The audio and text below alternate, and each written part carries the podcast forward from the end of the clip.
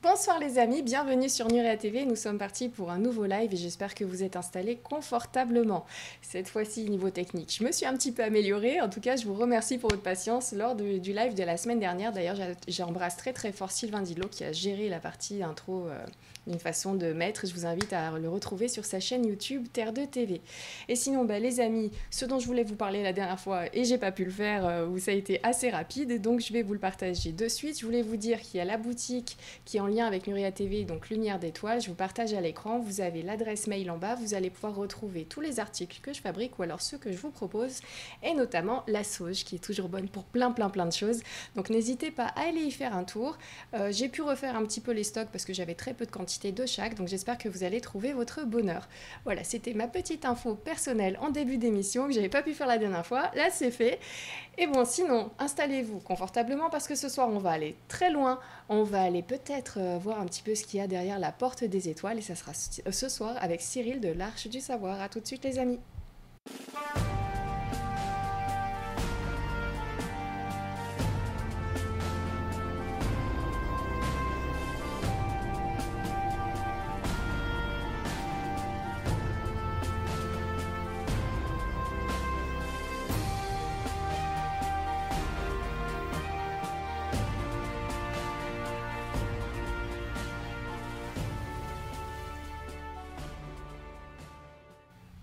Bonsoir Cyril, comment vas-tu?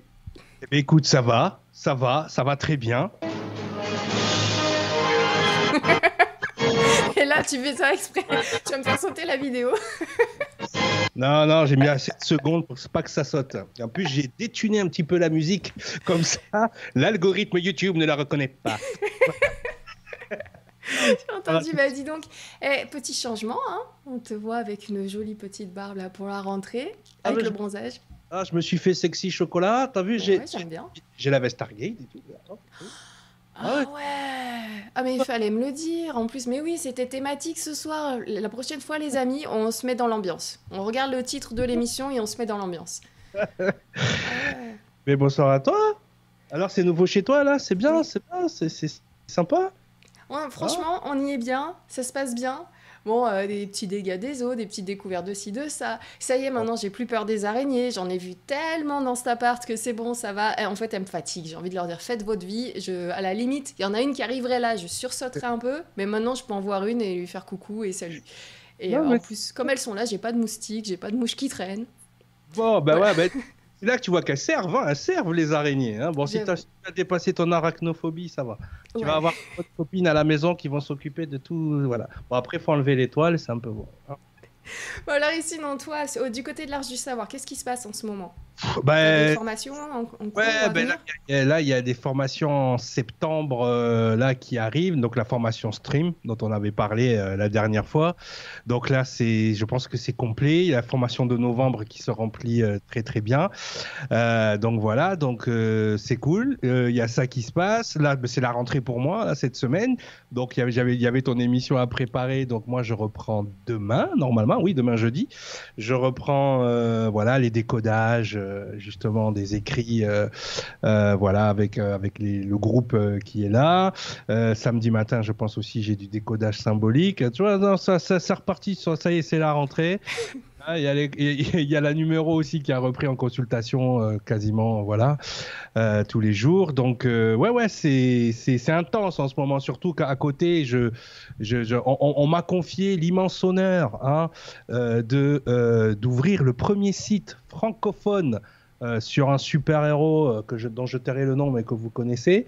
Donc il y a beaucoup beaucoup de taf aussi là-dessus. Non non, je suis, pas mal occupé puis j'ai toujours ma bande dessinée qui est en cours de, de... Ah, voilà, qui est en cours de, de, de, ben, de conception. Hein, les, les, gars taffent dur. Donc, euh, donc voilà, c'était voilà, la vie de Cyril, très, très occupé, mais euh, qu'avec des trucs qui font plaisir. Donc c'est ça aussi, c'est ça c'est le secret. C'est quand je suis allé de, l'autre côté de la porte des étoiles que je suis revenu, on m'a dit bon, euh, pas de contraintes, tu fais tout ce qui t'amuse, le reste tu t'en fous. Bon ben voilà. Hein, Exactement. Voilà. Eh bien écoute, là nous on est, on est en place ce soir, c'est Stargate. Et je sais que toi, tu adores tout ce qui est séries fantastiques, films fantastiques, et à chaque fois, tu nous dis attention, on avait déjà vu ça avec toi, avec le décodage. Il y a des informations qui passent par le biais de euh, cet art audiovisuel. Et donc, euh, voilà, les réalisateurs, en tout cas les scénaristes, euh, donnent quelques petites pistes. Et souvent, avec le temps, s'aperçoit que ce qui était la science-fiction à un moment devient la réalité. Parfois, c'est extrêmement proche. Hein. on peut le voir avec les iPads, les téléphones, tout ça. Enfin, voilà, on a vraiment créé ce qu'on avait vu peut-être 20, 30 ans avant ou, ou voir de façon assez récente, même 10 ans avant, avant même que les personnes aient eu l'idée de se lancer. Enfin voilà, est-ce qu'ils se sont adaptés au film ou est-ce que c'est des choses qu'ils ont vues ils en ont été inspirés et ils l'ont créé? Ou est-ce que ce sont des choses qu'on leur a fait passer par je ne sais pas quel moyen, mais on va parler de, moyens exogènes plutôt. Donc, il y a plein de choses euh, qui, qui, se révèlent par le biais des films et c'est quelque chose que tu maîtrises. En tout cas, tu, euh, c'est quelque chose que tu connais il y avait notamment, il me semblait que tu avais une émission euh, de radio aussi sur ces thématiques-là. Après, euh, bien sûr, il y a aussi ta chaîne YouTube sur tout ce qui est jeux vidéo, donc forcément, ça, ça s'entrecroise dans ces thématiques-là. Donc ce soir, les amis, tout ça pour vous dire qu'on va être bien. Voilà, on va pouvoir se laisser aller, on va pouvoir t'écouter et apprendre des choses. Euh, tu peux te planter, j'allais dire, tu sais ce que tu dis, donc voilà, mais non, on se donne quand même le droit à l'erreur. Si vous voulez rectifier, vous avez le chat. D'ailleurs, je vous fais un gros bisou à tous ceux qui écrivent sur le chat. Et sinon, bah écoute, Cyril, euh, c'est quand tu veux, sincèrement. et est-ce que je peux te prendre des questions en même temps Juste une requête, s'il y a des gens qui me mettent le score du match, tu me le dis pas, ok? Je mets pas de score de match. Ouais, donc comme tu viens de le dire, j'ai une chaîne sur tout ce qui est geek. Alors pas trop jeux vidéo, enfin j'en parle un petit peu, mais c'est surtout sur les, séries euh, et les films et tout ce qui est autour de, bah, des super-héros. Tu sais que c'est mon dada. Et c'est vrai que euh, Stargate, c'est un, un film et une série que j'ai vu sur le tard. Je les ai pas vus au moment où ils sont sortis. Euh, et, ce qui est, et, ce qui est étrange, en fait, c'est que j'ai eu la chance de pouvoir voir ce film et ces séries euh, à travers la, grille de lecture que je venais de me faire. C'est-à-dire, tu sais, quand on s'est rencontrés et tout, je t'ai dit que moi, j'étais féru du projet Camelot avec Eric Cassidy, tous ces trucs-là. J'avalais des vidéos sur Internet sur tout ce qui était euh, complot, enfin, trucs extraterrestres et tout, enfin, voilà, toutes tout, tout ces choses-là. Et c'est vrai que à l'époque, moi, j'avais eu la chance de faire une conférence euh, justement euh, où il y avait euh, des, noms comme Bob Dean, Jordan Maxwell et ce genre de choses-là. Et c'est vrai que ça m'avait ouvert les yeux sur plein de choses. Et c'est vrai que quand j'ai regardé la série, j'étais surpris sur le nombre de choses qui étaient en corrélation avec ces informations. D'accord? Donc c'est vrai que Excuse-moi, je viens de passer un commentaire à l'antenne de Léopard des Mers qui dit Patrice, mon commentaire a été effacé alors que je disais bonsoir. Excuse-moi, j'ai peut-être dû l'effacer moi-même. je suis vraiment désolée en sélectionnant des commentaires à faire passer à l'écran. Pardon. mais ça arrive. Non, non, il n'y a pas de problème. Mais, Jordan euh, Maxwell. Voilà, non, non, mais disons que euh, voilà, et c'est une série, si tu veux, si tu regardes mon site, euh, L'Arche du Savoir, ou même j'ai l'impression que les sujets qui sont traités sur Nurea, mais absolument tout est condensé dans cette œuvre. Mais absolument tout. C'est-à-dire que, euh, et justement, c'est ce que j'ai utilisé pour l'émission de ce soir, pour parler de ce sujet qui est quand même assez mystérieux, assez vague, assez. On va, on va osciller vraiment entre la science-fiction, l'histoire, la théologie et la réalité. C'est-à-dire que on va vraiment se balader D'accord? Et euh, ce, qui est, important, c'est qu'effectivement, tous les sujets qui me passionnent sont à l'intérieur de cette œuvre. C'est-à-dire qu'à la limite, et c'est ce que je vais vous prouver ce soir, vous, en tant que chercheur de vérité ou chercheur de mystère ou découvreur de mystère, qu'on appelle un uréen aujourd'hui, c'est devenu une communauté, c'est devenu. Euh, euh, voilà. C'est une grande famille. On a une planète à nous. Une, une, façon même de réfléchir, et c'est très bien de, questionner, de, fouiller, de chercher, surtout dans, dans ces savoirs qui sont en train de se perdre malheureusement. Et donc, euh, cette série-là, ça peut être une bonne euh, manière d'appréhender l'information. C'est vrai que pour moi, quand je regardais cette série, mais je me dis, attends, des fois je la regardais avec des amis et des choses comme ça, et je, voyais bien qu'il y a des choses qui captaient pas parce qu'ils n'avaient pas la grille de lecture pour. Eux, ils regardaient le truc de science-fiction, ils regardaient, euh, tu vois, un peu comme on regarde un Star Wars ou un Star Trek. Même ces séries-là, souvent, ont de l'information, mais disons que vu qu'ils n'avaient pas les grilles de lecture, bah, forcément, ils passaient à côté de choses. Alors moi, je leur racontais les trucs. Ils disaient, mais t'es un fou, Cyril, de quoi tu parles? Et là, on allait sur Internet, on cherchait et on trouvait effectivement. Donc, c'est là-dessus qu'on va se balader. Donc, j'ai fait un petit sommaire, les gens. Voilà. Donc, on va parler des films, des séries.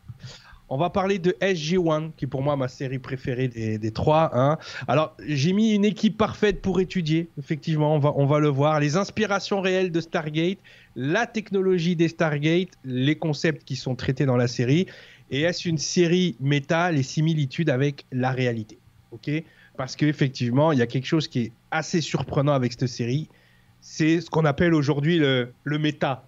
C'est-à-dire quand quelque chose dans une œuvre euh, audiovisuelle euh, on casse ce qu'on appelle le quatrième mur.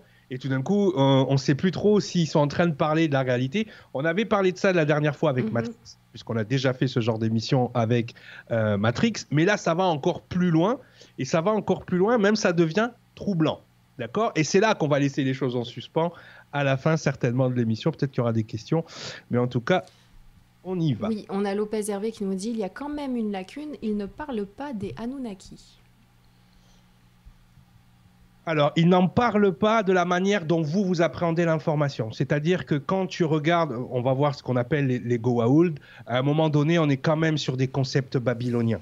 C'est-à-dire que mhm. si, si, tu as le savoir sur ces choses-là, forcément, euh, pour plein de choses, on est sur ces concepts euh, justement, il y a le dieu Baal dans la série à un moment donné. Donc, on est quand même sur des choses. C'est vrai qu'ils ne le pointent pas directement parce qu'ils ont focus vraiment sur l'égyptologie dans, la, plupart des choses.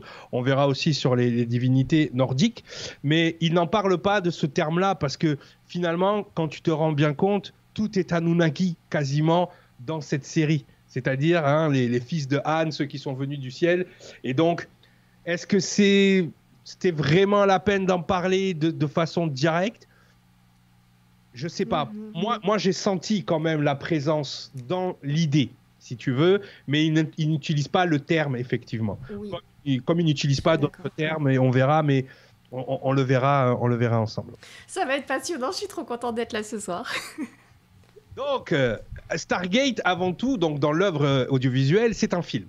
Ok, c'est un film donc qui, a, un peu vieilli, mais qui, qui, se regarde quand même. Donc, en fait, les gens, j'ai fait une espèce de, de, pirouette cacahuète, comme on dit.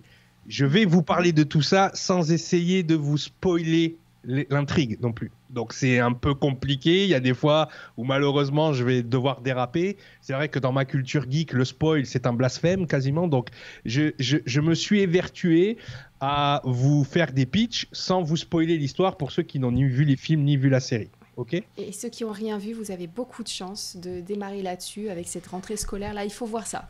En même temps que les émissions de Nuria TV, regardez la série Stargate. Vraiment.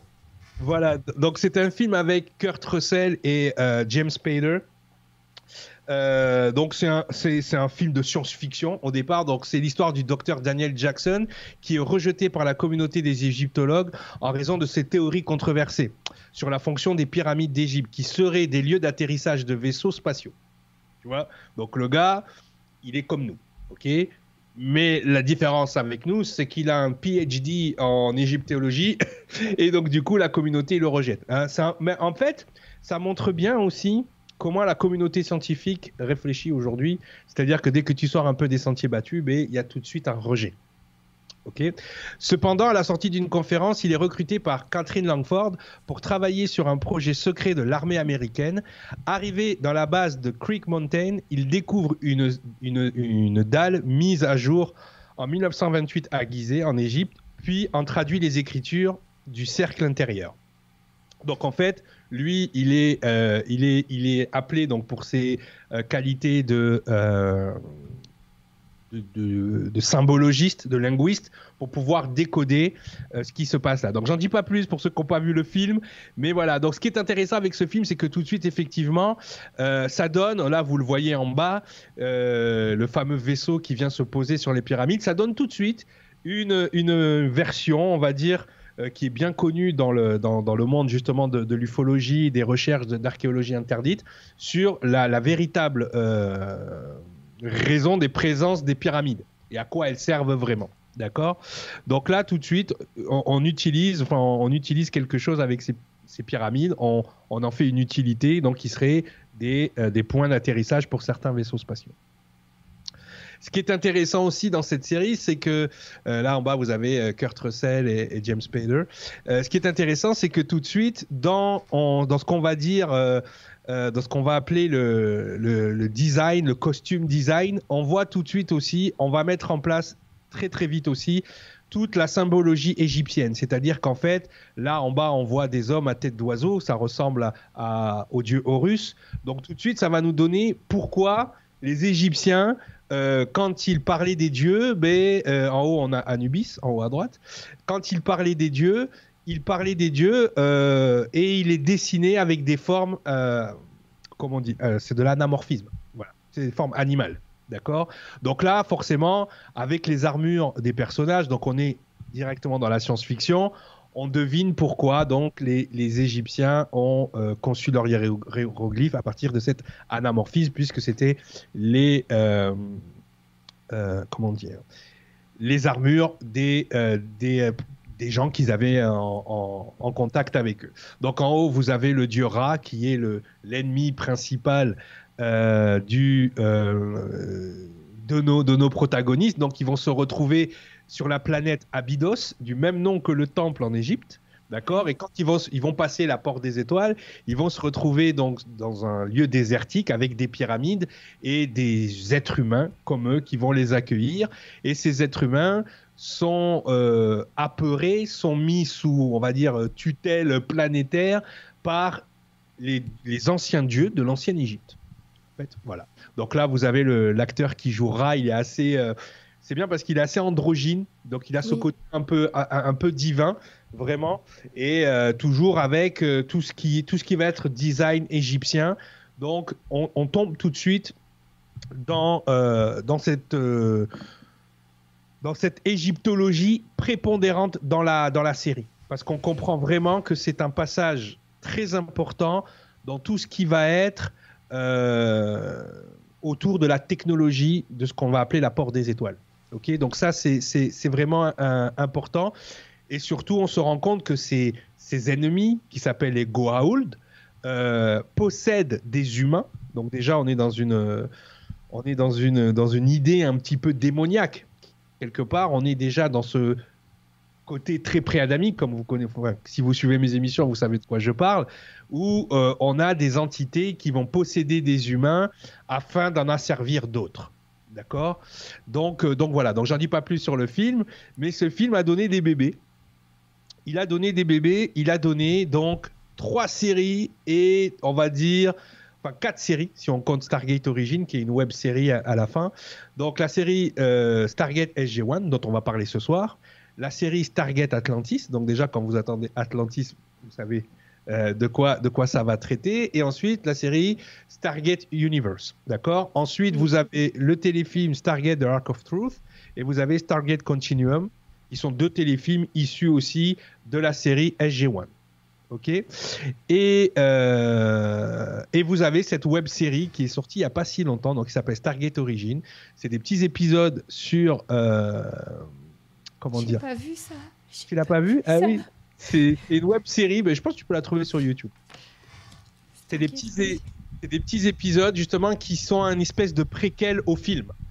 Justement, où on a Catherine Langdon qui est là et qui est très jeune dans les années euh, où je sais pas si c'est sa grand-mère, mais en tout cas qui voilà, on, a on a déjà euh, une espèce de, de préquel très bien fait mais bon, ça te laisse un petit peu sur ta faim parce que c'est des petits épisodes de 15 minutes, même pas, euh, ou de quelques minutes.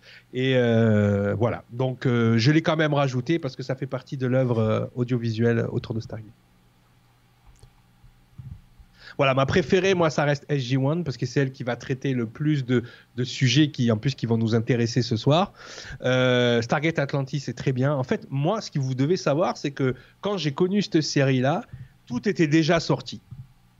Donc, j'ai fait ce que les jeunes ils appellent, je l'ai binge-watché. J'ai tout regardé. C'est-à-dire qu'après le premier épisode, j'étais tellement mordu.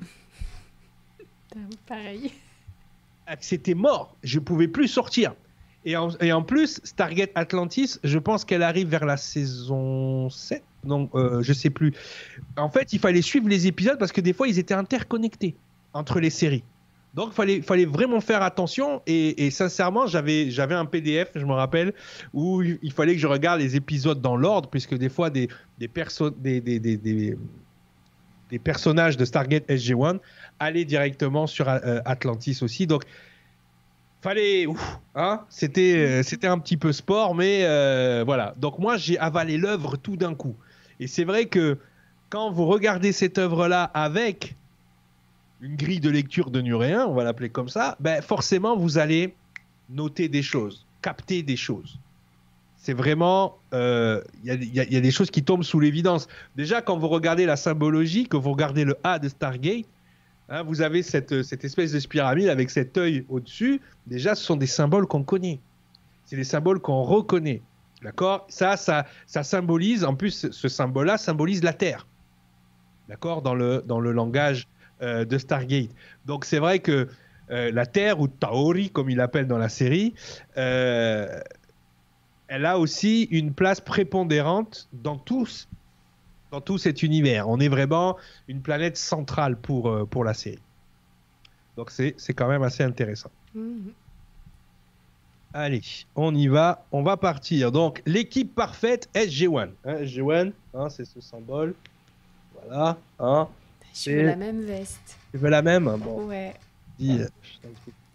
Donc, euh, l'équipe parfaite. Alors pourquoi? Parce qu'elle est composée de quatre individus et ces quatre individus sont pour moi euh, les quatre personnes essentielles euh, par rapport à leur domaine d'expertise, d'accord Essentielles pour pouvoir étudier que pour pouvoir étudier le sujet, c'est-à-dire la porte des étoiles. Parce que avant d'être une série, c'est quand même un sujet.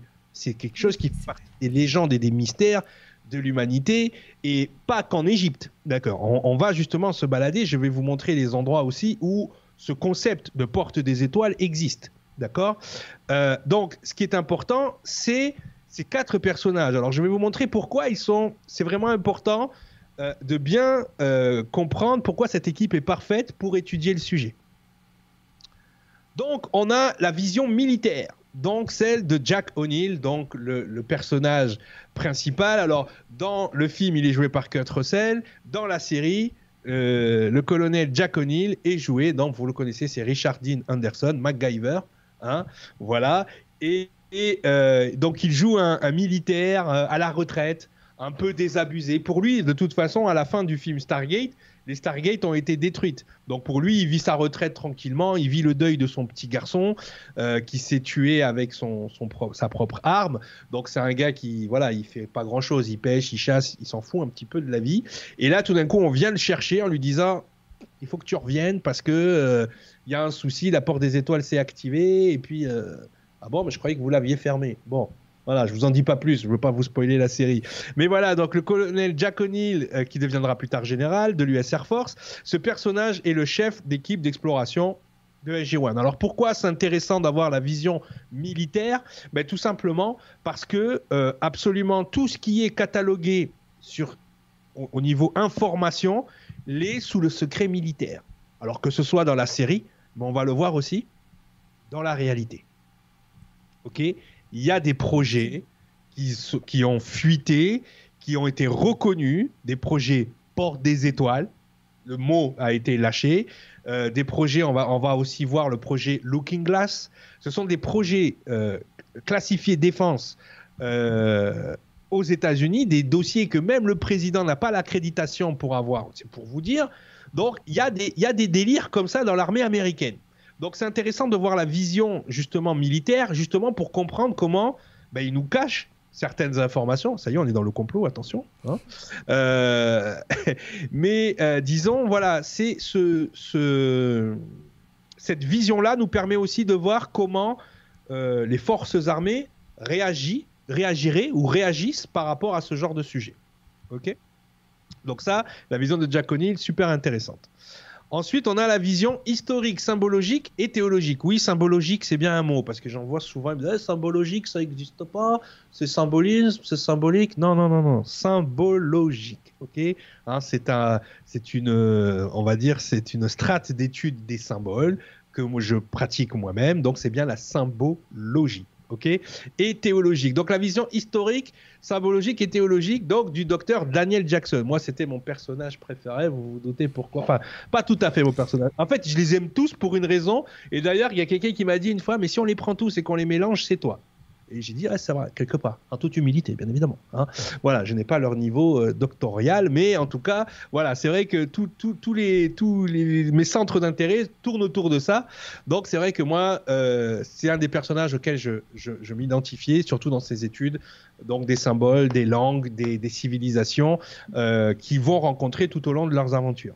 D'accord Donc le docteur Daniel Jackson est l'égyptologue ayant découvert le principe des coordonnées de la porte des étoiles. Ses connaissances en langues étrangères et cultures anciennes font de lui un élément indispensable au sein de l'équipe SG-1. Ok? Donc lui, ça va être la vision historique, symbologique et théologique. C'est-à-dire qu'à chaque fois qu'ils vont tomber nez à nez avec des personnages, ben lui va être capable de faire des corrélations avec ce qui a déjà été dans la littérature humaine, euh, qui a déjà été inscrit et que forcément, à laquelle il va pouvoir. Euh, ça y est, je, suis en anglais là, j'étais en anglais pendant trois jours. Let's go. Euh, relate, relate, qui va pouvoir s'identifier, qui va pouvoir identifier à chaque fois. D'accord? Donc la vision historique, symbologique et théologique. Pour comprendre l'apport des étoiles, il faut avoir surtout cette vision symbologique, théologique et historique. Ensuite, la vision scientifique. Samantha Carter est une capitaine puis majeure lieutenant-colonel et colonel de l'US Air Force, membre de l'équipe SG-1. Elle est spécialiste en astrophysique. Donc, ça, très important aussi d'avoir des notions d'astrophysique pour comprendre. Euh, ça s'appelle apport des étoiles. Donc, si euh, vous n'avez pas un minimum d'astrophysique, c'est compliqué. Hein. et en technologie liée au programme de la porte des étoiles. Après SG-1, elle occupe des postes prestigieux de chef d'expédition sur Atlantis. Donc voilà, Samantha Carter, c'est la scientifique. C'est bon, bien évidemment, c'est la fille du groupe. Hein, c'est la caution féminine, donc il faut qu'elle se fasse une place au départ parce que voilà, hein, euh, série des années 90, un peu patriarcale, tu vois. Mais bon, elle est cool. Moi, Samantha Carter, je la trouve cool. En plus, je la trouve super cool parce qu'il y a un des épisodes, je vous le spoil un petit peu, elle fait exploser un soleil. Ça, c'est un délire. Ouais, la classe. Ça, c'est la classe quand même. Il n'y a pas un mec dans la série qui fait un truc comme ça. Elle, elle fait péter un soleil. Hein, d'accord Donc, Samantha Carter. Il y a Vieux Robot qui nous dit Ah, j'étais amoureux du capitaine Carter. Ah, ben, c'est ça, c'est ça. Bon, voilà, hein, bon, ça c'est quand t'es jeune, bon, voilà, blonde, yeux bleus, américaine, euh, voilà. Jeune issu des peuples des forêts, bon, forcément, à un moment donné, tu y vas. Alors, on y va. Ensuite, la vision alien ufologique de Tilk. Voilà, Tilk est un Jaffa. Donc Jaffa, c'est une race extraterrestre. Euh, oui, je sais. Je, là, j'ai Il y a des liens hein, avec ah, toi. aussi, je m'identifie un petit peu. Je t'avoue que, bon, à l'époque, j'avais pas les muscles, mais euh, je m'identifiais un petit peu. Toi, je, Cette thèse vient de mon cosplay de Tilk. Hein. La classe. Au fait, pour les commentaires, désolé Lorraine, hein, mais, mais attention sur le chat maintenant, je vous les passe, euh, je vous passe sur grand écran vos commentaires les ah petits clins d'œil, euh, voilà, les petites dédicaces et tout. Attention, ça peut tomber n'importe quand. attention à ce que vous écrivez. attention, attention, attention. Elle envoie. Hein. Donc Tilk est un Jaffa ayant choisi de se rebeller contre les faux dieux Goa'uld. Il était autrefois Prima, chef de garde d'Apophis, un grand maître Goa'uld qu'il trahit pour rejoindre SG-1. Son action fut le point de départ de la rébellion Jaffa qui cherche à éliminer tous les Goa'uld. Donc vous inquiétez pas pour les termes, hein, je vais expliquer tout ça un peu plus tard. On va faire le bestiaire un petit peu des, races qu'on rencontre dans Stargate. Mais euh, voilà, donc ce qui est intéressant avec ce personnage, c'est qu'effectivement, c'est le, on va dire qu'au départ, c'est pas un gentil. D'accord, dans le premier épisode de la série. Au contraire, mais je pense qu'il voit chez les humains quelque chose qui l'interpelle et je pense qu'il avait euh, au fond de la gorge un petit arrière-goût qui disait que les, les dieux qu'il servait n'étaient pas vraiment des dieux. Il y a Angie qui nous dit il vivait avec un symbiote, Tilk. Oui, on va, on va expliquer tout ça après. Ah, génial. Donc effectivement, les Jaffa, ils ont une particularité, c'est qu'ils ont une espèce, comme les marsupiaux, ils ont une espèce de, poche dans le ventre euh, à laquelle ils abritent, on va voir tout à l'heure, des, des, symbiotes. On va voir à quoi, à quoi ils correspondent. Ok? Donc voilà, Tilk, grand guerrier. Hein, euh, bon, comme vous voyez, il rigole, il sourit pas souvent. Rares sont les épisodes où euh, il, euh, il sourit, c'est très très rare. Et, bien évidemment, il a cette phrase, ce mot, cette presque est devenu une onomatopée dans sa bouche. Hein en effet, Voilà, ça c'est sa phrase. Dès qu'il dit quelque chose, en effet. Je pense qu'il a répété en effet plus d'un milliard de fois dans la série. D'ailleurs, dans la série Atlantis, il y a un passage très très drôle où il a un peu son homologue qui est joué par Jason Momoa euh, qui lui dit Mais tu dis ça souvent? Il dit Quoi donc? Il dit en effet. Et moi j'ai éclaté de rire. Alors moi je l'ai vu en anglais, donc le mot qu'il dit c'est indeed. D'ailleurs, je vous conseille la série en anglais sous-titre. Parce que des fois, il y a des choses qui se sont perdues dans la traduction en français. Oui. Il y a Jérôme qui dit c'est le créateur de TikTok. ouais, c'est ça, c'est ça, c'est ça. Mais je pense que tu l'aurais en face de toi, tu ne ferais pas ce genre de blague. non, par contre, non, il y a beaucoup, beaucoup de respect pour ce personnage. De, de, de bout en bout, il a toujours été droit. Ah oui, oui, non, Même mais. avec des choix difficiles. Et, pourtant, on lui a, on lui a donné le, joyeux sobriquet de Sholva. Tu sais, quand les, les dieux lui les dieux lui parlaient, c'est Sholva, tu vois. Ah, c'est. Les comme ça. Oui, c'est ça. donc, donc le truc, c'est que voilà, on le, traitait de Sholva et le pauvre, bon, voilà, il passait pour un traître alors que finalement, hein, c'était, euh, c'était le rebelle. Hein, c'est lui, c'est, c'est Tilk. Donc, on a ces quatre visions qui sont hyper importantes pour justement appréhender la suite de l'information. Et d'ailleurs, à chaque fois que euh, on va avoir un slide qui va parler de tel ou tel sujet pour pas que vous soyez perdu, mais en bas à droite, normalement, vous allez avoir le, le, le, protagoniste de SG1 qui va nous raconter l'histoire. Ok? Je vous ai fait ça comme euh, dans les. Tu te rappelles les livres qu'on lisait avant? Tu sais il y avait, Tu mettais le disque et tu lisais en même temps. Oui. Allez, on y va, c'est parti. La science, on va rentrer dans le côté scientifique. Alors qu'il dit le côté, scientifique, la science des stars, de Stargate, hein, c'est donc Samantha Carter. Ça va faire plaisir à, notre jeune ami tout à l'heure qui, Hein, qui était tout ému en voyant Samantha. Donc voilà, la science des Stargate. Donc la science des Stargate, en fait, alors c'est quoi une Stargate hein? C'est ce qu'on appelle dans, dans la série un chapai. Ok, donc c'est ce, ce grand cercle. Hein, voilà, donc si vous regardez bien, il y a plusieurs, alors ce qu'on appelle dans la série des chevrons. D'accord? Vous avez plusieurs chevrons et ces chevrons, donc en fait, correspondent à un symbole. D'accord? Chaque symbole correspond à un code et chaque code correspond à des coordonnées d'une porte des étoiles. Dans toute cette carte là que vous voyez sur le côté qui bouge d'ailleurs hein, parce qu'elle bouge selon les, saisons.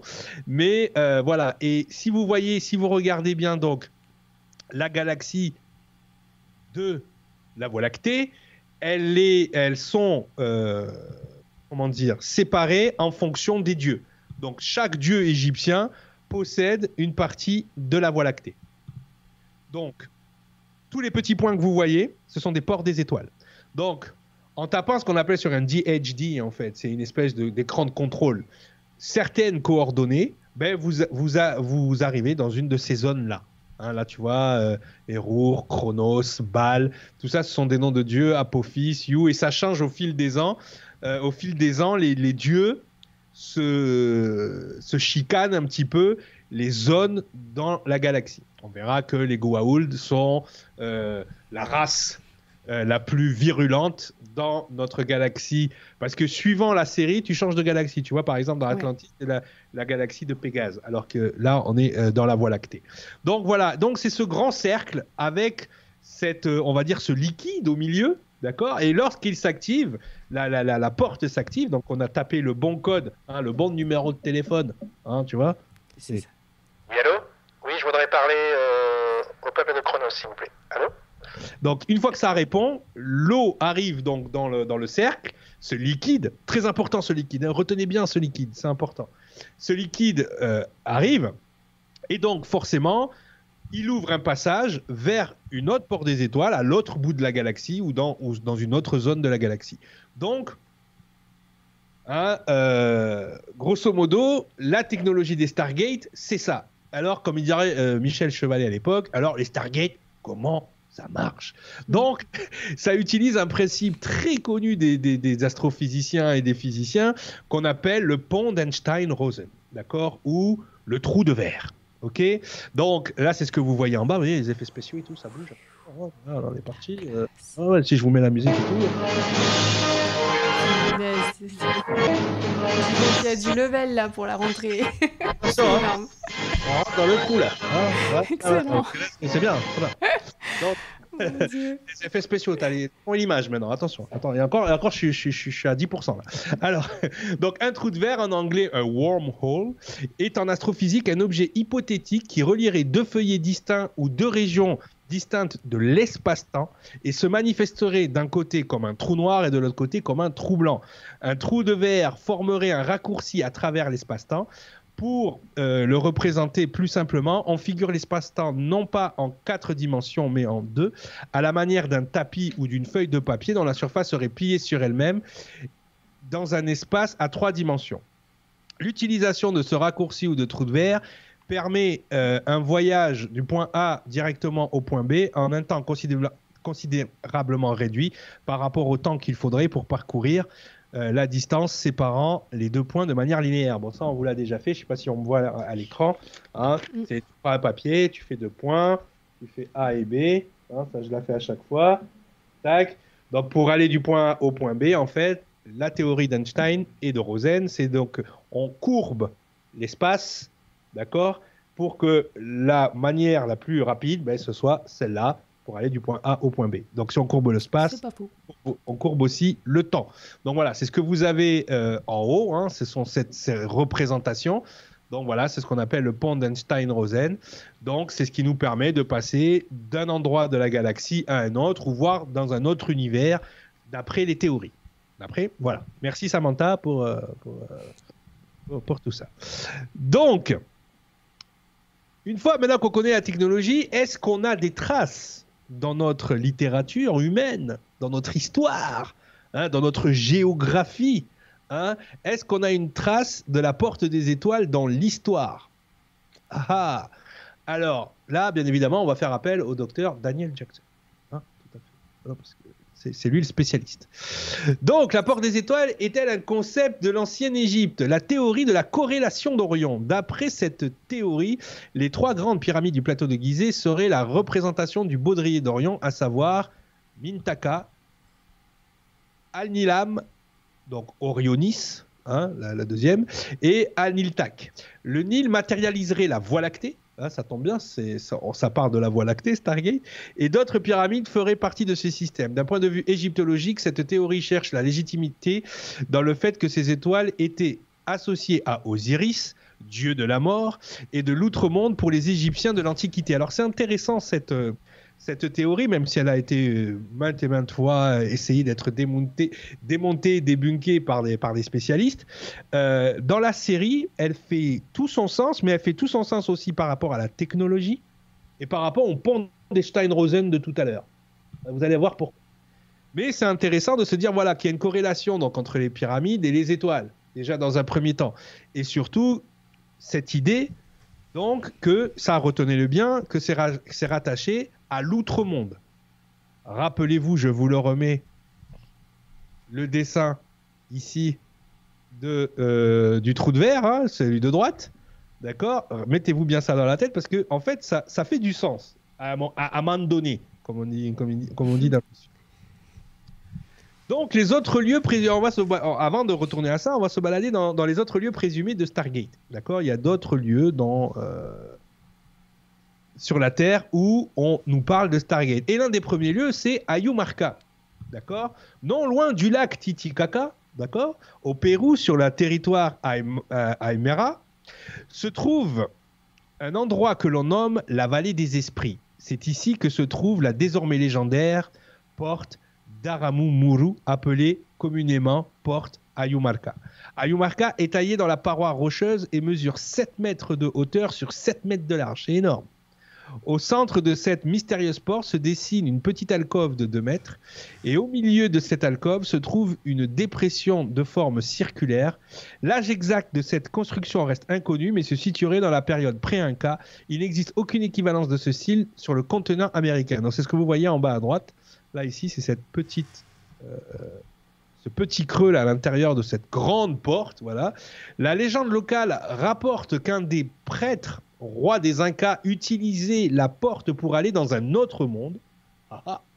voilà, ou dans une autre dimension. Il se servait d'un disque solaire qu'il enclavait dans le petit orifice de la porte. Ce disque solaire tout en or et d'objets précieux s'intitulait La clé des dieux des sept rayons. Une lumière bleue apparaissait niveau euh, au niveau de la lumière et la personne disparaissait comme aspirée par un vortex. Donc là, on a directement dans la culture euh, donc précolombienne, du côté du voire même pré-inca, euh, dans cet endroit très mystérieux qui est le Pérou, hein, n'est-ce pas, mhm. Nora Dans cet endroit très mystérieux qui est le Pérou, on a déjà ce concept de porte des étoiles. Donc ça, c'est quand même incroyable. Donc il y a d'autres endroits dans le monde euh, comme l'ancienne porte de Babylone, qui a priori servait à ce genre de choses. Donc tout à l'heure, on parlait, euh, des, Anunnaki, tout ça. Donc la porte de Babylone servait aussi, euh, a priori, à certains dieux, à certaines entités, de franchir la, la distance entre leur dimension et la nôtre, et aussi la porte de Jaffa de Jérusalem, du temple de Jérusalem, effectivement. Et bizarrement, rappelez-vous du mot Jaffa. D'accord? Oui. porte de Jaffa. Il euh, y a un, comté à côté de Tel Aviv qui s'appelle Jaffa, justement, hein, et qui est proche de l'eau, très proche de l'eau. Rappelez-vous toujours, il y a la porte et il y a l'eau. Il y a toujours ce, ce système. Quand on regarde la porte de Babylone, elle est très colorée bleue aussi. D'accord? Donc on a, toujours, on a toujours le même code quand on parle des, Stargate. Donc c'est très intéressant parce que c'est toujours un rapport avec l'eau. Il faudra voir, on va comprendre euh, très rapidement euh, pourquoi tout à l'heure. Mais ça reste quand même très très très intéressant euh, de voir comment la série a récupéré tous ces codes. D'accord? La porte de Jaffa, mais forcément, si on s'en tient à ce que fait-il dans la série, c'est un gardien. Et un gardien, qu'est-ce qu'il fait? Il garde la porte. Ah, donc, on va, on, va y arriver. Donc, a priori, il y aurait des lieux sur la planète qui serviraient de vortex. Et à chaque fois, on a cette symbolique de la porte. Hein. Ces symboliques aussi, on les retrouve par exemple dans les tableaux de De Vinci avec ces trois fenêtres qu'il y a par exemple derrière la scène de De Vinci tout le monde parle aussi que ça aurait un rapport avec l'apport des étoiles. Donc je ne suis pas rentré trop dans les détails parce que je ne veux pas vous perdre. Je veux qu'on reste dans cette corrélation toujours. Ou est-ce qu'on est, est, dans la série? Est-ce qu'on est dans le vrai? Est-ce qu'on est dans le voilà hein, Est-ce qu'on est dans, dans, la théologie? Mais ça c'est important. Donc j'ai essayé de garder un, un, semblant euh, de corrélation pour savoir si vous suivez déjà dans un premier temps et dans un deuxième. On est à fond pour que vous compreniez justement que des fois, mais c'est assez, comme disent les jeunes aujourd'hui, c'est assez méta. On ne sait plus si on est en train de parler de la série ou si on est en train de parler de la réalité. Donc ça, c'est intéressant. Donc, justement, le principe de la barque solaire, on revient à ce qu'on disait tout à l'heure par rapport à, l'Égypte. Rappelez-vous de la forme, là je vous l'ai remis à côté du coup, rappelez-vous de la forme euh, de, euh, du trou de verre, donc pour aller du point A au point B, justement. Donc, c'est la technologie qui, utilise l'apport des étoiles. Et tout à l'heure, on, disait que c'était le dieu Osiris et que surtout, hein, justement, vous connaissez tous la légende de la barque qui vous emmène vers la Douate. Hein, en, Égypte, c'est-à-dire vers le royaume des morts, hein, où il y a Anubis à un moment donné euh, qui va euh, peser avec une plume votre cœur. tout ce truc-là, on va rentrer dans l'autre dimension. Mais regardez, quand vous regardez la barque solaire, regardez à quoi elle ressemble. Elle ressemble ici, à côté, au trou de verre. Eh oui. Donc, est-ce qu'on ne serait pas en train de nous manifester quelque chose? Et ça, ça arrive souvent hein, avec euh, les, anciennes civilisations. Euh, ce qu'on regarde n'est pas forcément ce qu'on croit voir. D'accord? Donc ça, c'est intéressant quand vous faites de la symbologie et effectivement, ça y ressemble. Après, n'importe qui peut me sortir euh, une autre fresque avec une barque solaire qui ressemble pas du tout à ça. Mais il y en a beaucoup quand même qui ressemblent à ça. Et surtout, on revient dans l'esprit de ce qu'on disait tout à l'heure. Cette corrélation avec Orion, toujours, rappelez-vous, quand on avait fait, euh, quand on avait fait nos, euh, décodages, par exemple, du mot Genèse qui venait de origine, origine, les jeans de Ori, de Orion. Et à chaque fois, je faisais la corrélation avec Stargate, on le verra tout à l'heure pourquoi. Donc Ori, Orion, euh, avec Osiris, avec toutes ces choses-là. Donc effectivement, on se... Finalement, à force de, faire les corrélations, on, en vient à se dire, ah ben tiens, est-ce que cette barque solaire ne serait pas en train de dessiner justement le trou de verre, le fameux moyen de passer du monde des vivants au monde des dieux? D'accord? Donc ça, et on revoit l'eau hein, dessous. Bien évidemment, on est, on est toujours, bien évidemment, on est toujours avec ce concept de liquide. Et ça, ça reste très important parce que déjà, quand, quand on fait un rapport tout, tout bête par rapport à la vie euh, n'importe où sur n'importe quelle planète, euh, dès que tu as de l'eau, tu as de la vie. Donc forcément, l'eau a une présence prépondérante. Et surtout, surtout quand tu fais du décodage un petit peu, tu sais comment on le fait, les eaux d'en haut, les eaux d'en bas, on, on, se rend bien compte que souvent on nous parle de l'esprit. L'eau est rattachée à l'esprit à un moment donné. Il est rattaché au flux d'informations qui euh, va relier euh, l'esprit des gens, mais même l'esprit de tout en fait. Le grand esprit, c'est de l'eau en fait, c'est du liquide, -hmm. sous plusieurs versions. Ok, si tu fais les alchimistes ne contre, contrediront pas. Hein, tu as de l'eau à l'état liquide qui est le chaos, puis tu as de l'eau à l'état d'éther qui est en ordre. Tu vois, et ainsi de suite, et ainsi de suite. Et le monde éthérique ou le monde des dieux, on l'appelle comme on veut, forcément euh, a ses phases à lui euh, dans cet grand esprit qui, qui, gère tout. Donc c'est pour ça que c'est intéressant. Donc là, on a. C'est pour ça que je vous ai mis Samantha et Daniel. C'est parce que là, vous voyez la façon dont j'ai réfléchi. J'ai réfléchi d'une manière scientifique, d'un côté, mais aussi très symbologique, avec l'eau, par exemple. D'accord? Et, et c'est là que ça devient intéressant. Ça devient intéressant pourquoi? Ça devient intéressant parce que, effectivement, quand on fait une corrélation avec certains symboles égyptiens, on fait une corrélation avec une partie de notre cerveau que les, chercheurs de, vérité connaissent très bien, qui s'appelle la glande pinéale. Et ce que vous avez à droite, là au-dessus du, du docteur Jackson, c'est une découpe d'un cerveau. Et ce que vous voyez ici, qui ressemble à s'y méprendre à l'œil d'Horus, d'accord, c'est la glande pinéale, la fameuse glande pinéale, d'accord? Donc, si on en suit les travaux de David Wilcock, par exemple, sur le sujet, la glande pinéale est une rétro-ingénierie atlante, ok, qui euh, justement remet euh, sur le plan de vue physique les fonctions qu'aurait la glande pinéale de l'être humain si elle n'était pas calcifiée. Donc a priori, si tu n'as pas cette glande pinéale de calcifiée, tu as accès à tout l'univers, tu as accès à toute l'information. C'est ça qui reste très très intéressant. Et, ce qui est intéressant là-dessus, c'est que forcément, quand on voit l'œil d'Horus et quand on sait qu'on connaît la symbologie de l'œil d'Horus, qui voit tout, qui comprend tout, qui, on se dit, mais en fait, l'œil d'Horus nous explique la glande pinéale. Et ce qui est intéressant, donc la glande pinéale est une porte des étoiles hyperdimensionnelle intégrée à notre physiologie humaine qui nous permet de voyager dans le temps. Cette technologie a été rétroconçue par l'ancienne société Atlante, d'accord Les anciens, comme on les appelle. La porte des étoiles fonctionne grâce à l'utilisation d'eau ordinaire, H2O. On en revient à l'eau. Lorsqu'elle est à l'abri de toutes les références électromagnétiques à notre espace-temps, temps de troisième dimension existant, l'eau peut se déplacer et avoir une connexion établie avec une réalité inversée de temps-espace. Trois dimensions du temps et une dimension d'espace. Dans l'espace-temps, on a trois dimensions d'espace, une dimension de temps. Dans le temps-espace, on a trois dimensions de temps et une dimension d'espace. D'accord? Donc effectivement, lorsque le temps-espace a été entré, il y a accès à une dimension de l'espace, à une capacité de mouvement dans le temps. Donc la porte des étoiles. Alors quand je vous lis ça, vous vous dites mais il sort ça du film, de la série, ou il sort ça de la réalité? Mais Ce que je viens de vous lire, ce sont les travaux de David Wilcock sur la porte des étoiles. Donc c'est quelque chose qui est dans la réalité.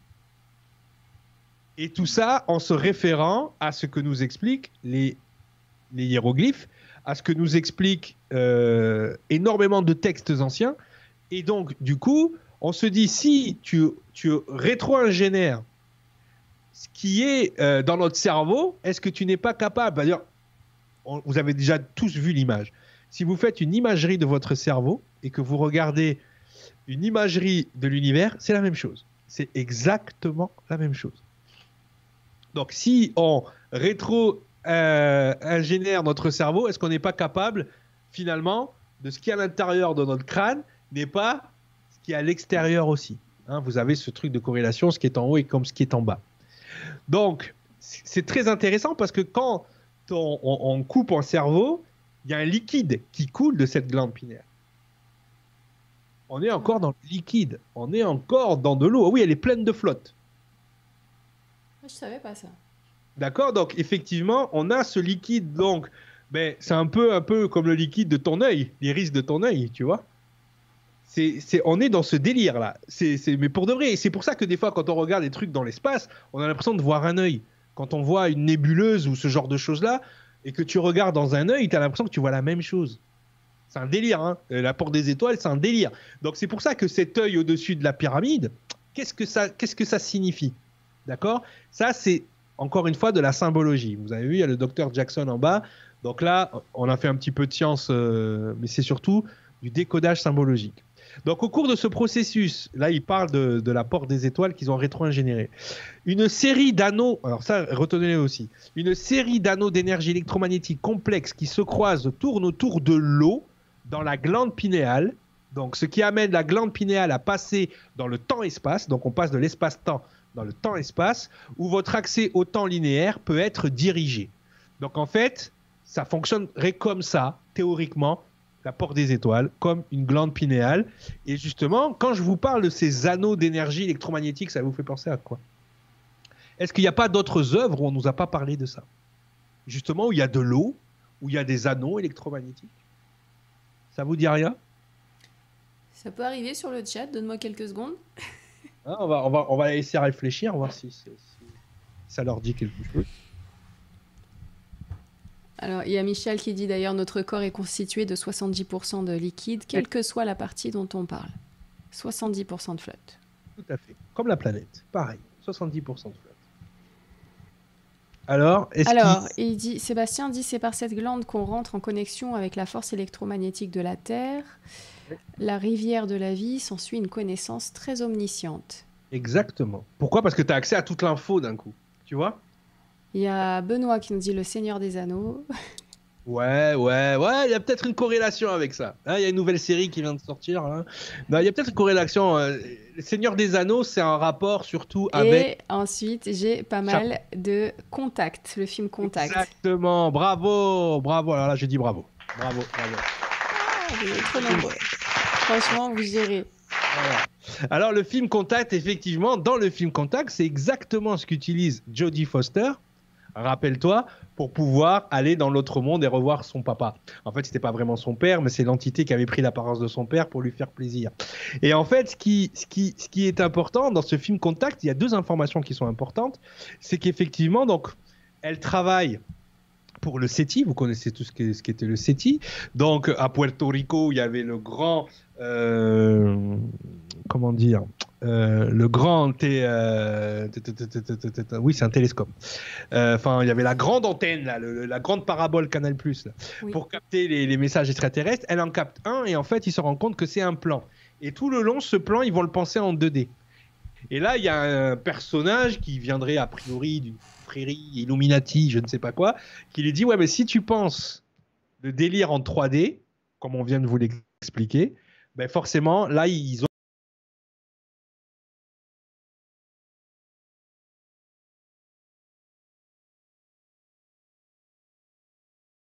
de l'eau. Ah, pourquoi? Parce que l'eau va permettre le passage vers l'autre côté, exactement comme que on est, on est donc des anciens écrits qui nous racontent ce genre de choses là. Ok? On, on, a la culture, la pop culture, on va dire américaine. Alors soit qui ont repris ces choses là parce qu'ils le connaissent, ou soit parce qu'ils essayent de passer des messages. Je ne sais pas encore, je ne peux pas vous dire. Mais en fait, c'est quand même fou qu'on en revient toujours à la même chose. On a quasiment la même information tout le temps. Bref, on continue. Donc effectivement, là, ce que je vous ai mis à l'écran, c'est ce qui aurait leaké de la zone 51 de la zone S4. D'accord Vous avez un hangar à la zone 51 qui s'appelle S4, où a priori c'est là qu'on rétro-ingénère toute la technologie extraterrestre. Donc si vous êtes des férus d'ufologie, vous connaissez la zone 51, vous connaissez Groom Lake, hein, dans le désert, voilà, et justement, Groom Lake, vous savez que vous avez ce qu'on appelle facilities, des hangars, et que dans le hangar S4, c'est là qu'on s'occupe de toute la rétro-ingénierie qui viendrait des êtres exogènes. On va l'appeler comme ça. Parce que là, finalement, on est en train de se demander est-ce que c'est vraiment exogène ou si c'est pas de la technologie qu'on avait avant? C'est ça qu'on peut demander. Donc, ce que vous avez à l'écran, c'est ce qui a été rapporté par euh, justement un, un, employé de la zone 51 qui s'appelle Dan Burich. Vous pouvez retrouver ses, vous pouvez retrouver ces vidéos sur, sur, Internet. Euh, D'ailleurs, après ces vidéos-là qu'il avait fait au projet Camelot, il s'est retrouvé à l'hôpital. Donc, euh, c'est Comme par hasard. Comme par hasard. Hein ah oui, là, on est dans la partie conspiration. On n'est pas des complotistes, voilà. mais on se pose des questions. C'est pour ça que je vous ai mis en bas Jack O'Neill, le militaire. Là, il y a la scientifique et il y a aussi Tilk. Là, on, on, est sur les trois sujets en même temps. Donc, ce que vous voyez à l'écran, en fait, on vous explique vraiment. Donc, euh, là. Oh, attends, juste, on, parle pas mal de Bob Lazar aussi. Hein, qui a... oui, oui, Bob Lazar qui travaillait à S4. Tout à fait. Il travaillait à Grumley. Il fait partie des gens qui. Mais lui, il travaillait plus sur les, les appareils. Alors que Dan Burich travaillait sur justement le projet qu'on appelle Looking Glass. Looking Glass, pourquoi? Parce que ils ont toutes un délire, les gens qui travaillent là-dessus, c'est-à-dire que la façon dont ils vont comportementer l'information, ils partent toujours sur un concept. Et le concept du Looking Glass, c'est un concept qui est dans Alice au pays des merveilles. C'est pour ça que l'étage du, du S4, c'est l'étage 4-2, et il s'appelle Alice Floor. Et d'ailleurs, tout le long, sur le chemin, tu as un petit lapin blanc. Ça vous rappelle rien? Bien sûr, Matrix. Exactement, suis le petit lapin blanc. vous commencez à faire les corrélations. Hein, ouais. Alors, juste une petite seconde, les amis. Rafraîchissez votre page. Si vous avez eu un petit bug, j'ai vu sur le chat, certains d'entre vous ont peut-être eu un léger bug, moi aussi, mais rafraîchissez et ça va mieux. Voilà, ça c'est dit. Donc là, le document que vous avez sous les yeux est à prendre avec des pincettes, mais il est tiré de la réalité il n'est pas tiré du film. Ok? C'est tiré de la réalité, de ce qu'on appelle des leaks, des choses qui ont fuité, euh, justement par des, ce qu'on appelle des lanceurs d'alerte ou des whistleblowers, hein, on les appelle comme ça aux, euh, aux, États-Unis. Et justement, c'est ce qui est fou dans, dans, ce dessin, c'est qu'il y a absolument tout. En bas, on a des rouleaux sumériens, apparemment, qui seraient la base de la technologie. Donc, c'est en retrouvant ces, ces, euh, ces rouleaux sumériens qu'ils auraient été capables justement de recréer cette technologie. On a ce délire de, de pont d'Einstein-Rosen, encore une fois. On a le truc de contact en haut, ici à droite. On nous explique qu'il y a un rapport avec Orion. Tu vois, là, tu as la constellation d'Orion qui serait l'origine des Orions. Dans les Orions, donc, si vous regardez la vidéo, les Orions, c'est comme ça qu'appellent les petits gris Dan Burish. Il les appelle les Orions. Là, vous avez une représentation 3D. Hein, c'est pas vraiment une photo en bas à, en bas à gauche de comment fonctionnerait la technologie du Looking Glass. D'accord? Et en fait, grâce à cette technologie, ils sont capables de voir dans le futur plusieurs réalités. En gros, c'est ce que raconte comment il s'appelle Dan Burich. Et il raconte qu'aussi c'est un moyen de transport pour les petits gris. Et d'ailleurs, il raconte dans son récit, si vous le regardez, qu'il aurait renvoyé donc un petit gris rejoindre sa famille, comme ça, contre l'avis de ses supérieurs. Après, apprendre avec des pincettes, c'est des témoignages. Vous les prenez, vous les prenez pas, mais ça reste quand même encore une fois très, euh, on va dire, troublant euh, la corrélation qu'il peut y avoir entre les écrits égyptiens et sumériens, euh, la série, le film et la réalité. ce qui semblerait être la réalité. Alors vous allez me dire, ouais, mais le gars. Non, le gars, il a, il a fait ça dans les années 80. La série n'était pas sortie encore. Hein. Donc voilà, il faut, il, faut, il faut vraiment. Donc le dessin date de 2010, mais les, les événements arriveraient euh, bien, avant, bien avant la série et les films. Ok? Mais vous allez voir, c'est troublant parce que Bien évidemment, on pourrait euh, rejeter d'un revers de la main toutes ces infos parce qu'on n'a aucune preuve empirique euh, sur le truc. Hein. Je tiens quand même à être. Euh, voilà, vous croyez, vous ne croyez pas. Moi, j'ai essayé de créer une corrélation qui, moi, me trouble personnellement pour que vous compreniez bien que bah, la série, aussi belle soit-elle, hein, elle, nous donne quand même certaines indications et on va voir le pourquoi du comment après. Allez, on continue, on continue, on avance, on avance parce qu'il nous reste quand même des slides. Hein. Donc voilà. Il y a Patrice, si on dit c'est des lapins adultes, bah non, euh, si c'était des lapins adultes, on ferait pas autant les malins. Hein. Eh, c'est ça, c'est ça. Mais, c'est vrai que cette histoire du petit lapin blanc revient énormément quand on vient à l'information euh, de ce qu'on appelle dans le monde ufologique le Majestic 12. Le Majestic 12, a, priori, c'était un groupe de 12 personnes qui étaient les seuls à tout connaître, qui avaient l'accréditation sur ce genre de sujet. D'accord? Donc c'est très très très intéressant. Euh, moi à l'époque j'avais vu une vidéo, justement c'est sur le projet Camelot, mais je ne l'ai pas retrouvé pour l'émission, c'est dommage. Euh, c'était un gars qui s'appelait Broad Baker, qui était un ancien Navy et qui lui s'est retrouvé en face de la machine, et on lui a demandé s'il comprenait comment ça fonctionnait. quoi. Parce qu'a priori il y a des gens qui ont la capacité de comprendre ces choses-là parce que c'est dans leur ADN. C'est très intéressant. Parce que le Navy a raconté ça. Il dit il y a quelque chose dans mon ADN qui a priori fait que je peux comprendre ces technologies. Très intéressant. Retenez bien ça. Donc là, ce qu'on va faire, on va faire une espèce de. Euh, déjà, est-ce qu'il y a des questions par rapport, euh, par rapport au reste? J'aime bien Steve Austin, il dit tout ça, c'est de la gnognotte à côté de l'émission sur la Terre plate avec Nora.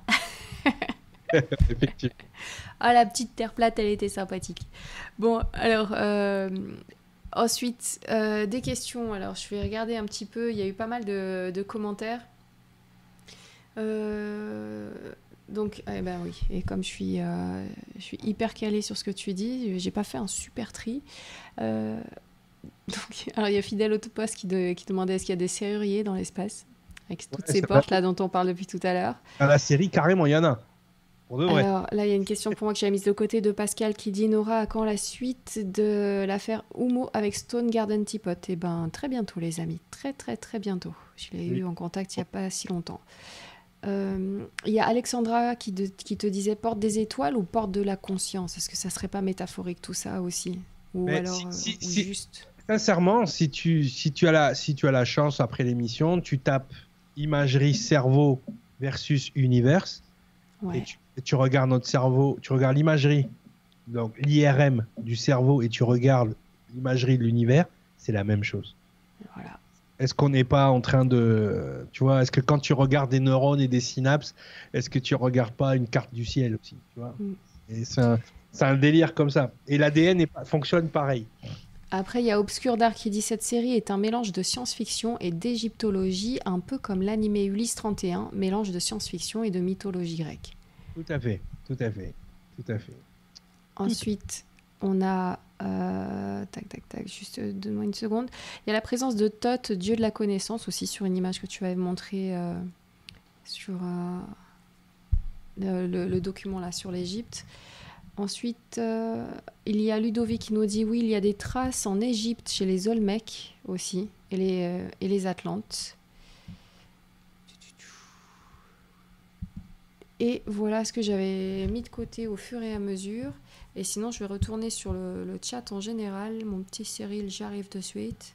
Vas-y, vas-y. Comme ça, si tu veux boire un petit verre d'eau, c'est maintenant. Ça y est, ça y est, ça y est. Voilà, c'était Audrey euh, qui disait aussi est-ce qu'il y a des crocheteurs, des portes des étoiles aussi? Est-ce qu'il y en a qui, qui, qui, trouvent des portes des étoiles qui l'utilisent pour eux? Ah, je ne veux, pas, je veux pas vous spoiler là. Désolé, hein, je m'enlève la veste parce que là, j'ai chaud. Euh, je veux pas vous spoiler la, la série, mais il y, a ce genre de, il y a ce genre de délire, oui, dans la série à un moment donné. On trouve une deuxième porte des étoiles sur la Terre euh, qui sont occupées, tout ça. voilà, il y, a un délire quand même. Alors, il y a Dominique qui nous dit c'est fascinant. Lorraine qui nous dit l'infiniment petit ressemble à l'infiniment grand, comme tu parlais de l'intérieur du corps humain, qu'on peut euh, reporter sur, sur l'univers en entier. Tout à fait. Enfin, sur ce qu'on en connaît. Euh, il y a Denver, et ça fait deux fois que ça arrive, qui, demande des explications sur le lapin blanc. Pourquoi le lapin blanc? Et un autre Nurien avait dit tout à l'heure, j'ai pas tout compris à l'histoire du lapin blanc. Il y en a peut-être qui n'ont pas vu Matrix, par exemple, et euh, voilà, si tu pourrais expliquer. Il y, a, une grosse symbolique autour du secret avec le lapin. Une allégorie. Voilà, il y a, pourquoi? Parce qu'il est déjà, tu sais, c'est le lapin, il est toujours en retard, euh, et c'est le lapin que, que, Alice elle suit, tu vois, jusqu'au fond du terrier. Euh, et il y a même une statue de Nelson Mandela en Afrique du Sud, où dans son oreille, il y a le petit lapin d'Alice au Pays des Merveilles. Avant que Michael Jackson meure, le, le, le logo de, sa, de son truc, c'était un petit lapin. C'était le petit lapin d'Alice au Pays des Merveilles. Il y a tout un délire avec ce lapin. Dès que vous suivez ce lapin, vous tombez sur des informations. C'est. C'est vrai. Il y a, alors il y a Joyce qui dit Je pense même que la fameuse arche d'alliance serait en fait une Stargate ou quelque chose d'équivalent. Ah, l'Arche d'Alliance, il y a un sujet à faire là-dessus parce que c'est aussi. Alors là où tu as raison, c'est que c'est une technologie. Euh, maintenant, il y, a des gens qui ont, fait, qui, ont étudié le truc. Moi, j'ai, je me suis énormément intéressé à ces études au niveau de l'Arche d'Alliance. Euh, et surtout, pour bien comprendre l'arche, il faut comprendre ce que portaient sur eux euh, ce qu'on appelle un képhode, les prêtres hébreux de l'époque qui justement pouvaient manipuler l'arche euh, pour communiquer avec le, divin. Euh, et, c'est très très très intéressant. Très très très intéressant. Un jour, ça fera partie euh, d'un sujet d'émission. Et je voulais, je voulais te demander aussi si tu te souviens, attends, je, je, te rejoins à l'écran, du site Projet Camelot avec Eric Cassidy et Bill Ryan. Et il y avait une interview d'un militaire, un ancien, un ex-militaire, qui disait avoir utilisé la porte des étoiles euh, qu'elle se trouverait dans la, dans la mer Noire ou dans, ce coin-là à un moment donné. Oui, je pense c'est Broad Baker. J'ai plus le nom de, de ce personnage. C'est une interview que j'ai vue il y a 10 ans. Et justement, et, il explique qu'il avait l'ADN pour. Attends Je voulais le dire. voilà, les amis. Ah, tout à l'heure, tu parlais, je m'incruste. Et donc, en fait, euh, apparemment, pour passer cette porte des étoiles, il faut avoir un ADN spécifique et notamment euh, quelque chose qu'on retrouverait dans euh, l'ADN des dauphins. Et donc leur ADN aurait été modifié en partant donc des informations d'ADN des dauphins. Et seulement ces militaires qui ont cet ADN modifié peuvent utiliser la porte des étoiles. Et cette porte des étoiles amènerait partout où on veut. Et notamment, bah, lui, il avait fait des missions sur Mars apparemment à l'époque. Euh, voilà. C'est tout ce dont je me rappelle. c'est lui, c'est lui, dont je parlais. Ah, on, a, la même référence. Non, mais c'est fou quand même. Hein. C'est fou. Et justement, alors, je désolé, j'ai pas le slide de, présentation, mais là, on va passer sur le bestiaire extraterrestre. Donc, ah, les êtres qu'on va rencontrer euh, dans la série. Et aussi, c'est assez troublant. Euh, bien évidemment, parce qu'on se rend compte ben, que c'est en corrélation avec l'histoire de notre humanité. Donc c'est très bien écrit. Les auteurs ont très bien écrit. Et est-ce qu'ils ont vraiment écrit? Là, c'est la question qu'on va, on va se poser. Donc justement, euh, les premiers êtres dont il est question, ce sont les êtres mais qui ont construit les portes des étoiles, qui ont construit ces technologies, hein, qui auraient construit les pyramides du coup. Hein. Euh, voilà, ça y est, on a la réponse. Hein. Mais c'est ce qu'on appelle vulgairement les anciens. Voilà. Donc ils sont la première évolution de l'espèce humaine. Ils sont appelés anciens dans la Voie lactée en référence à des divinités de la Rome antique, bâtisseurs des routes, autrement dit, des ports des étoiles. Mais sont connus sous le nom de l'Antien ou ancêtres dans la galaxie de Pégase, altérante dans la galaxie natale, et s'appellent Anquietas dans leur langue. Dans l'univers de la série, il s'agit de la race la plus évoluée ayant existé, de toutes les races ayant vécu dans cet univers. Aucune ne l'a autant marqué que ne le fit la race des anciens. Première forme d'humanité à avoir émergé et plus grands explorateurs de tous les temps. Ils ont été présents sur le plan physique pendant des dizaines de millions d'années et ont atteint leur plus haut niveau de technologie bien avant que l'humanité n'apparaisse sur Terre. Ils sont connus pour être les créateurs des ports des étoiles. Certains d'entre eux sont parvenus à atteindre l'ascension. Donc ça aussi, c'est un concept de la série. Le concept d'ascension, ah il est omniprésent. D'accord? Et c'est un concept qui est présent dans toutes les histoires, dans toute la littérature, dans tous les écrits sacrés de notre civilisation. L'ascension. D'accord? Le Christ ascensionne, la Vierge. Euh, après, tu as d'autres d'autres plans d'histoire où on est dans cette histoire d'ascension, le dragon ailé qui s'élève, hein, le Bouddha qui atteint le nirvana, enfin tous ces délires-là d'ascension, ok, mais sont omniprésents dans la série. Justement, les anciens seraient une race qui était là, qui a fait fonctionner tout ça et qui a atteint un niveau supérieur de conscience qui les a fait ascensionner dans un autre plan de la réalité. Un processus pendant lequel ils se sont débarrassés de leur enveloppe physique mortelle pour atteindre les stades d'être constitués de pure énergie, vivant sur un plan de conscience supérieur au nôtre, ne subissant pas les effets euh, du temps et dotés d'un savoir infini ainsi que de grands pouvoirs. Donc les fameux êtres de lumière, peut-être on parle les, médiums, peut-être ce sont ces gens-là qui communiquent avec vous. Je ne sais pas, moi je ne connais pas. Mais c'est vrai que quand on s'en réfère aux écrits gnostiques, quand on s'en réfère même aux écrits euh, bibliques, tels qu'on les connaît, on a toujours ces êtres de lumière, euh, et, et même à l'intérieur de ces êtres de lumière, il y a toujours deux factions. D'ailleurs, c'est ce qui a donné les écrits gnostiques et ce qui donne à, cet aspect gnostique un peu le côté luciférien, puisqu'il y a des êtres de lumière qui sont là, qui n'interviennent pas vraiment, qui observent et qui sont là euh, dans la bienveillance. Et il y en a d'autres, on verra, qui justement se servent de leur ascension, de leur niveau supérieur de conscience pour euh, manipuler les foules. Donc on verra, on verra ça, mais c'est très intéressant ce concept d'ancien déjà, puisque c'est quelque chose qui revient quand tu fais des recherches et que tu t'intéresses aux anciennes civilisations. Ce concept d'ancien est très présent. Mm-hmm. Et c'est vrai que là, je vous ai mis O'Neill en bas, le, colonel Jack O'Neill, qui lui a accès au savoir des anciens parce qu'il a le fameux ADN dont on parlait tout à l'heure il a l'ADN qui lui permet de conduire les vaisseaux spatiaux, il a l'ADN qui lui permet d'avoir accès à la grande bibliothèque du savoir, qui chez les Hébreux est la 11e séphirote qu'on appelle le Dath. Mais lui, il y a accès, il a accès à tout ce, grand savoir, donc au savoir des anciens.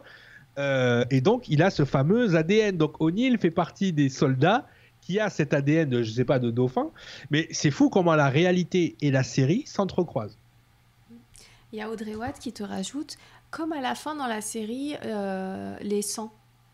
Oui, ils ascensionnent. Oui, de toute façon, peut-être qu'on pourra faire une émission sur les. Avec plaisir. on va enchaîner les, les, émissions. Tu sais ce qu'on va faire? On va, on va se faire une série on là. va se faire une petite série parce que depuis Matrix on est à fond. Là avec Stargate aussi, c'est génial. Donc on, ouais, on continue. Ouais on a un sujet là. On a, on, a, un sujet. Hein ok, ok. Bon, on fait ça. Parce que moi, ça, ça, ça, ça stimule le geek en moi. Hein. Ah bah oui, euh, je sais que es, euh, tu t'y connais à fond, tu es hyper connaissant. Donc vraiment, euh, on, va être, on va être super bien, les amis. Je sais pas ce que vous en pensez. Ah mais moi, je vote pour une suite sur cette thématique-là. On, a fait les numéros de cette année, on fait les, on fait les séries. Allez, c'est parti. Merci beaucoup, Lorraine, pour ton soutien à la chaîne sur le super chat. Merci. merci beaucoup, merci beaucoup, merci beaucoup.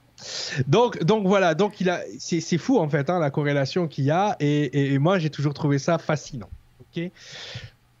Donc voilà, donc ça c'est les premiers êtres. Hein, ce sont les anciens. Donc on, la voit là-haut, c'est une être de lumière. Hein, c'est un peu un ange. Hein, c'est un peu ce délire là. On y va. Les Goa'uld. Ah oui, alors les Goa'uld. Alors...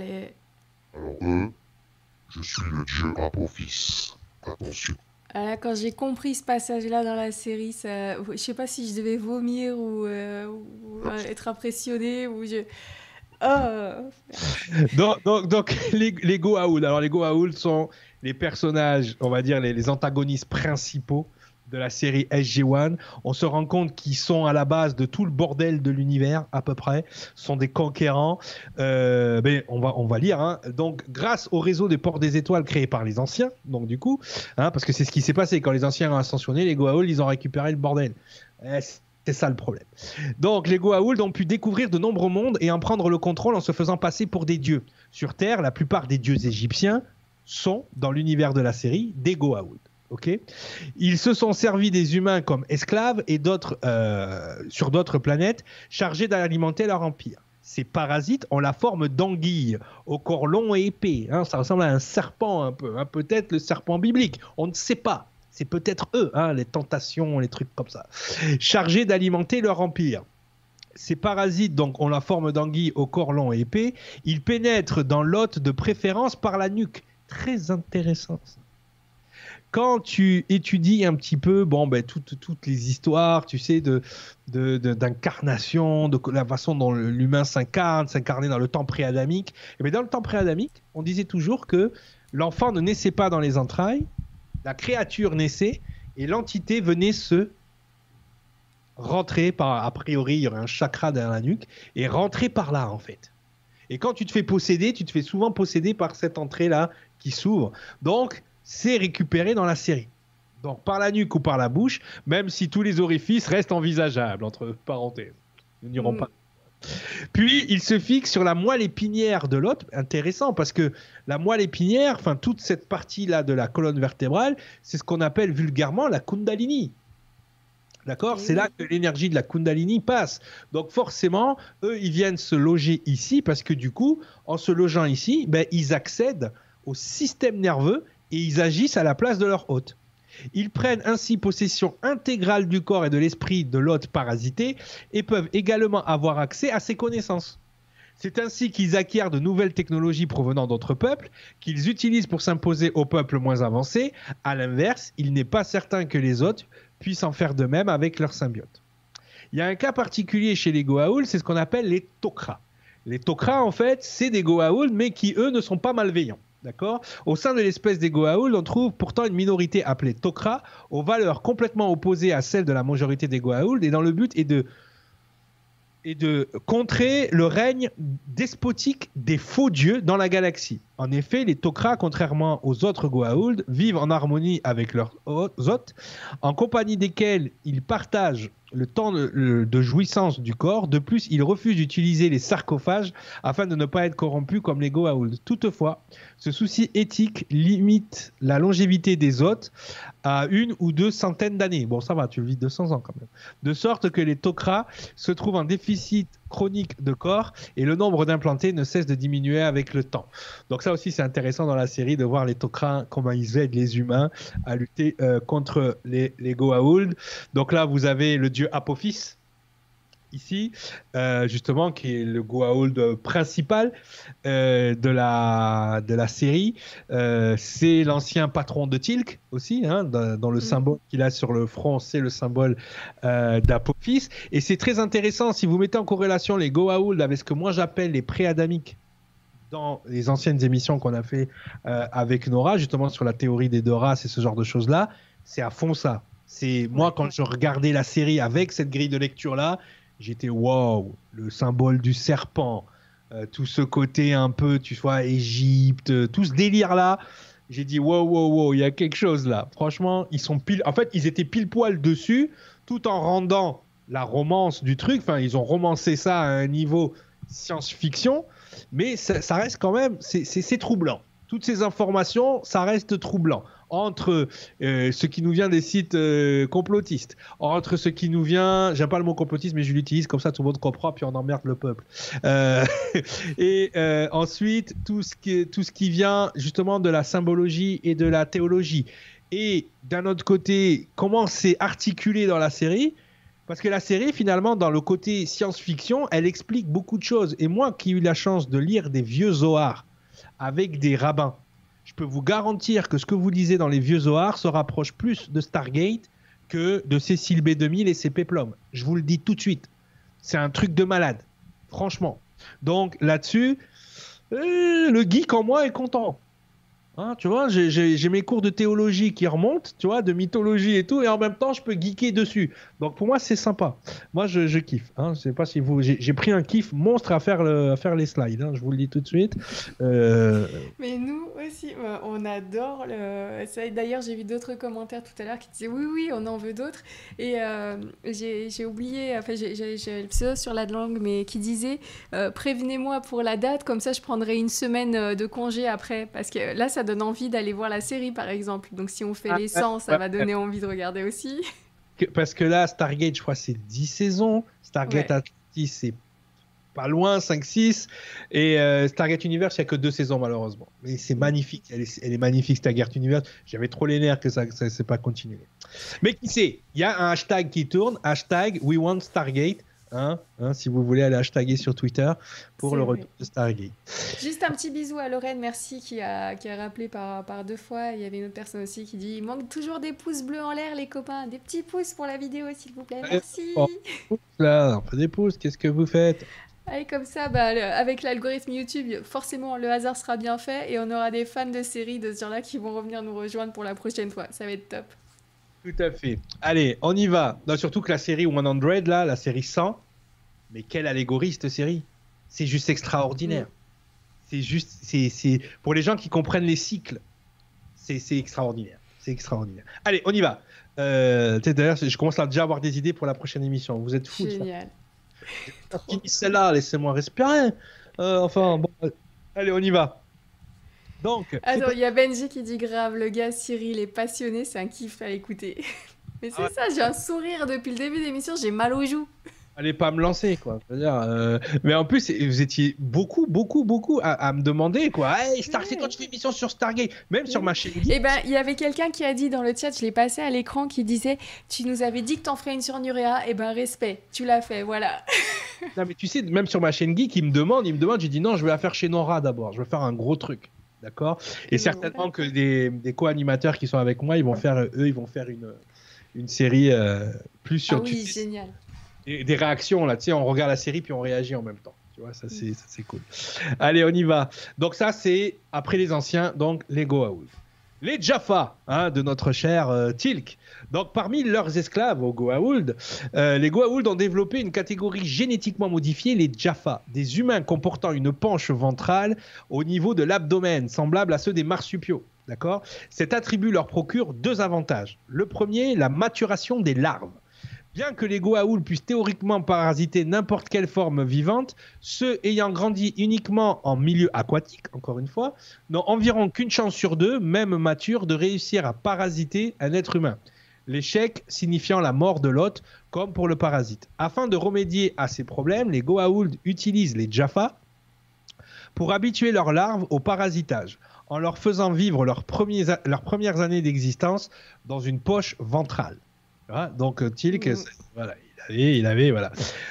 Donc, et ça donne un deuxième avantage qui est la force militaire. Les Jaffa ne se contentent pas cependant d'incuber les larves, tout comme la possession, le port de larves octroie à son porteur une grande robustesse et une importante force physique, ainsi que l'immunité à toute maladie et une régénération accrue des blessures. Les Jaffa constituent ainsi une élite guerrière chargée de défendre l'empire de son dieu et à y maintenir l'ordre organisant des patrouilles régulières afin de prélever les quantités de minerais et d'autres nécessaires à son bon fonctionnement. Donc, ce qui est intéressant euh, là-dedans, effectivement, c'est que bon, les, Jaffa, en fait, sont des humains euh, génétiquement modifiés et ils vont porter en eux ces, symbiotes, en fait. Ce qui est intéressant, c'est qu'il y a beaucoup de choses dans la culture Jaffa qui ont un rapport avec ces symbiotes. Par exemple, la manière dont ils dorment. Ils ne dorment pas, ils méditent. Ils ne dorment jamais. Ils n'ont pas besoin de dormir, mais ils méditent. Ils font ce qu'ils appellent le Kelnorim. Et quand ils font le Kelnorim, en fait, ils sont en connexion avec le, le Jaffa, donc euh, avec le, le Goa'uld. Donc ils s'apprennent des choses mutuellement et ils lient quasiment une espèce de de relation avec leur, euh, leur bébé larve à l'intérieur d'eux. Et c'est quand même euh, hyper, euh, hyper intéressant, surtout que le bébé larve les guérit. Enfin voilà, il y a plein de choses. Il y a vraiment une relation entre les deux. Et c'est vrai que Tic, dont là je vous spoil pas, a une relation particulière à un moment donné, mais bon, vous, vous verrez, vous verrez dans la série. Donc voilà, Tilk, lui, qui est donc un, un Jaffa d'Apophis et avec ce, ce symbole donc sur le front. Voilà, donc vous savez d'où vient Tilk. Hein euh, donc voilà, donc ils vivent avec ce symbiote à l'intérieur d'eux qui leur confère euh, quand même certains pouvoirs. C'est des super soldats. Allez, on continue. Les Asgard. Alors, comme, euh, comme son nom l'indique, les Asgard, ce sont les dieux nordiques. Hein donc, on s'attend plus à avoir des, des, des, gars comme les gens d'en haut, là. Bah oui. C'est-à-dire que là, vous avez, en haut, vous avez Thor sous sa forme humaine, on va l'appeler comme ça, sa forme projetée, parce qu'en fait, on se rend compte, voilà, je vous spoil un peu, ce n'est qu'un hologramme. La, vraie forme des Asgard, c'est le petit gris que vous avez en dessous. Donc, dans la série, les petits gris sont trop sympas. Ils sont trop gentils, t'as envie de leur faire des câlins, surtout Thor. Thor, il est adorable. Hein, le, le, le, ah, je me rappelle plus de son rang, mais voilà, il est une espèce de être, enfin voilà, c'est commandant suprême, voilà, commandeur suprême Et justement, il va se lier d'amitié avec Jack O'Neill, dont race vieille de plus de 100 000 ans.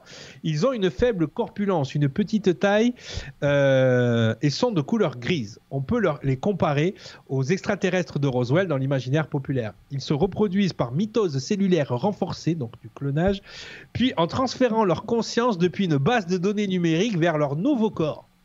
Ah, on est un peu déjà dans le transhumanisme ce qui leur donne une très grande longévité.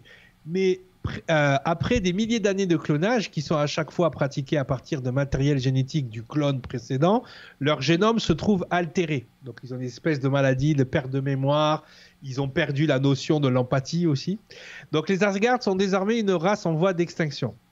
Ils se font passer pour des dieux scandinaves auprès des peuples primitifs dans l'objectif d'observer le développement et de les protéger. Et contrairement aux Goa'uld, ils n'utilisent pas ce subterfuge pour les opprimer. Ils viennent de la planète Otala, située dans la galaxie Dida, dans laquelle ils sont en guerre contre les réplicateurs. Les réplicateurs. Voilà. Donc justement, on va parler des réplicateurs. Et An- Angie te dit, dans la série donc les 100, il y avait les Asgeda qui venaient du froid. Tu vois, les Asgard, les Asgeda. Geda, il y avait les Tricrew, les gens qui Oui. viennent des arbres. Il y avait, euh, on les appelait les Grounders, ceux de la Terre. Il y avait le- les Sky Crew qui venaient du ciel. Et ça, tout ça, si vous faites des corrélations avec, on, on fera les corrélations, c'est très, très. le 100 est très, très, très biblique. Très, très, très biblique. Allez, on, on y va, c'est parti. On, on va voir les réplicateurs. C'est bon pour les Asgard. Alors, c'est- A- Abbé qui dit, c'est quoi la chaîne YouTube de Cyril? Je- c'est à toi de- Laquelle? Laquelle Euh, ouais, c'est ça, c'est ça. Et laquelle? On sait pas. On sait pas. C'est à toi de, trouver. En fait, tu as le lien sous la vidéo euh, sur le site internet nurea.tv, sous la vidéo quand tu es sur la chaîne YouTube. Si tu es sur la télé, ben, tu passes euh, sur le site internet et tu auras le lien de l'Arche du Savoir. Dans l'Arche du Savoir, tu as énormément de vidéos accessibles. Il y a des vidéos payantes avec énormément d'informations. Et il y a aussi tous ces autres liens. Je pense que tu avais mis aussi là-bas les différentes chaînes. Euh, après, on peut te suivre sur les réseaux, tout ça. Et, et voilà, retrouver aussi les autres chaînes. Mais sinon, tu, vas retrouver ton chemin en passant par l'Arche du Savoir, en lien sous la vidéo. Allez, on y va, on y va. Je, ne donne pas ma chaîne ici. on, sépare les, les mais si viens me voir, euh, envoie-moi un mail, je t'enverrai le, le lien. Allez, on y va, on y va, on y va. Allez, les Asgardiens. Donc les réplicateurs sont au départ présents sous la forme de petits robots semblables à des crabes mécaniques à quatre pattes. Ouais, ça ressemble à des Lego techniques. Moi je leur dis, Eh, je peux en faire en Lego technique. Ces crabes sont construits uniquement à partir de blocs élémentaires métalliques dont la dimension sont de l'ordre du centimètre. Ils tirent leur nom du fait qu'ils se nourrissent de tout ce qu'ils trouvent pour se répliquer, métaux par exemple. Ce- ce- cela fait qu'ils sont capables de se reproduire très rapidement. Contrairement aux êtres vivants organiques, ils assimilent les propriétés du matériau qu'ils mangent sans le transformer. Un réplicateur répliqué à partir d'un alliage ferreux peut donc être corrodé par l'eau de la mer. Certains évoluent à un stade supérieur. Ils ressemblent à des grands insectes ailés tels que les rennes dans une ruche. Les réplicateurs sont une race endémique de la galaxie d'Ida, mais à l'origine, ils furent découverts dans la Voie lactée par les Asgard. Ces derniers en rapportèrent un spécimen chez eux pour une étude approfondie, mais la situation finit par leur échapper. Et depuis, les deux factions se livrent une guerre sans merci pour la domination d'Ida. En 2002, l'équipe SG1 découvre sur une planète ravagée d'androïdes l'androïde Reese, qui se révèle être le réplicateur d'origine. Dans Stargate Atlantis, on a donné une nouvelle clé à ce sujet. En 2006, l'équipe de Shepard, donc ça c'est la deuxième équipe, rencontre une nouvelle race, les Assurants, qui euh, se révèle être en réalité une version humanoïde des réplicateurs apparus des milliers d'années avant celle contemporaine de Valhalla. Valhalla, encore un truc, des Mhm. Asgardiens. Donc ce qui est, ce qui est- ce qui est intéressant, en fait, c'est... euh, voilà, là on est un peu dans, dans, dans une technologie euh, presque transhumaniste, mais on ira même plus loin que ça. On est sur de la nanotechnologie qui fonctionne, une espèce d'intelligence artificielle qui euh, ravage partout où elle va. D'ailleurs, elle est en train de détruire euh, Ida, et, donc elle est en guerre avec les petits gris. Alors, ce qui est étrange, c'est que le- les armes de- des, des Asgard ne leur font rien. Par contre, nos petites armes à projectiles humaines, genre nos mitraillettes, ça les défonce. Ils aiment pas ça. Donc voilà, donc euh, on va échanger des armes avec les, Asgardiens, justement pour qu'ils puissent, euh, ben, euh, détruire les réplicateurs. Ensuite, les Ori, très intéressant les Ori. Les Ori sont l'une des factions des Alteran, rivaux des anciens. Euh, ils ont défait ces derniers lors de la guerre civile qui ravagea leur civilisation il y a 50 millions d'années et les ont contraints à l'exil. Demeurés seuls dans la galaxie natale, ils se sont renommés Ori et ont continué leur progression en parallèle de leurs rivaux jusqu'à atteindre eux-mêmes l'ascension. Mais alors que les anciens vivent sans interférer avec les plans des existences inférieures, les Ori exigent des êtres peuplants comme les humains de les vénérer comme des dieux. En échange, les Ori promettent à leurs adorateurs de leur enseigner les voies de l'illumination, c'est-à-dire l'ascension. Cette promesse d'illumination est fausse. Les Ori ne souhaitent pas partager leur pouvoir. La seule raison pour laquelle ils recherchent la vénération est celle qui leur permet d'accroître davantage leur puissance grâce à l'énergie psychique que leur fournissent les adorateurs en les priant et en se conformant au, rite- au- qu'ils leur prescrivent. Donc en fait, ce qui est intéressant avec les oris, c'est qu'on est sur une critique des religions un petit peu euh, monothéistes. Mais c'est étrange, les oris sont un mélange vraiment des, des- des- des- des- des cultures gnostiques et quasiment catholiques chrétiennes, on va dire comme ça, puisqu'ils ont un livre qui est le livre des origines, Oui.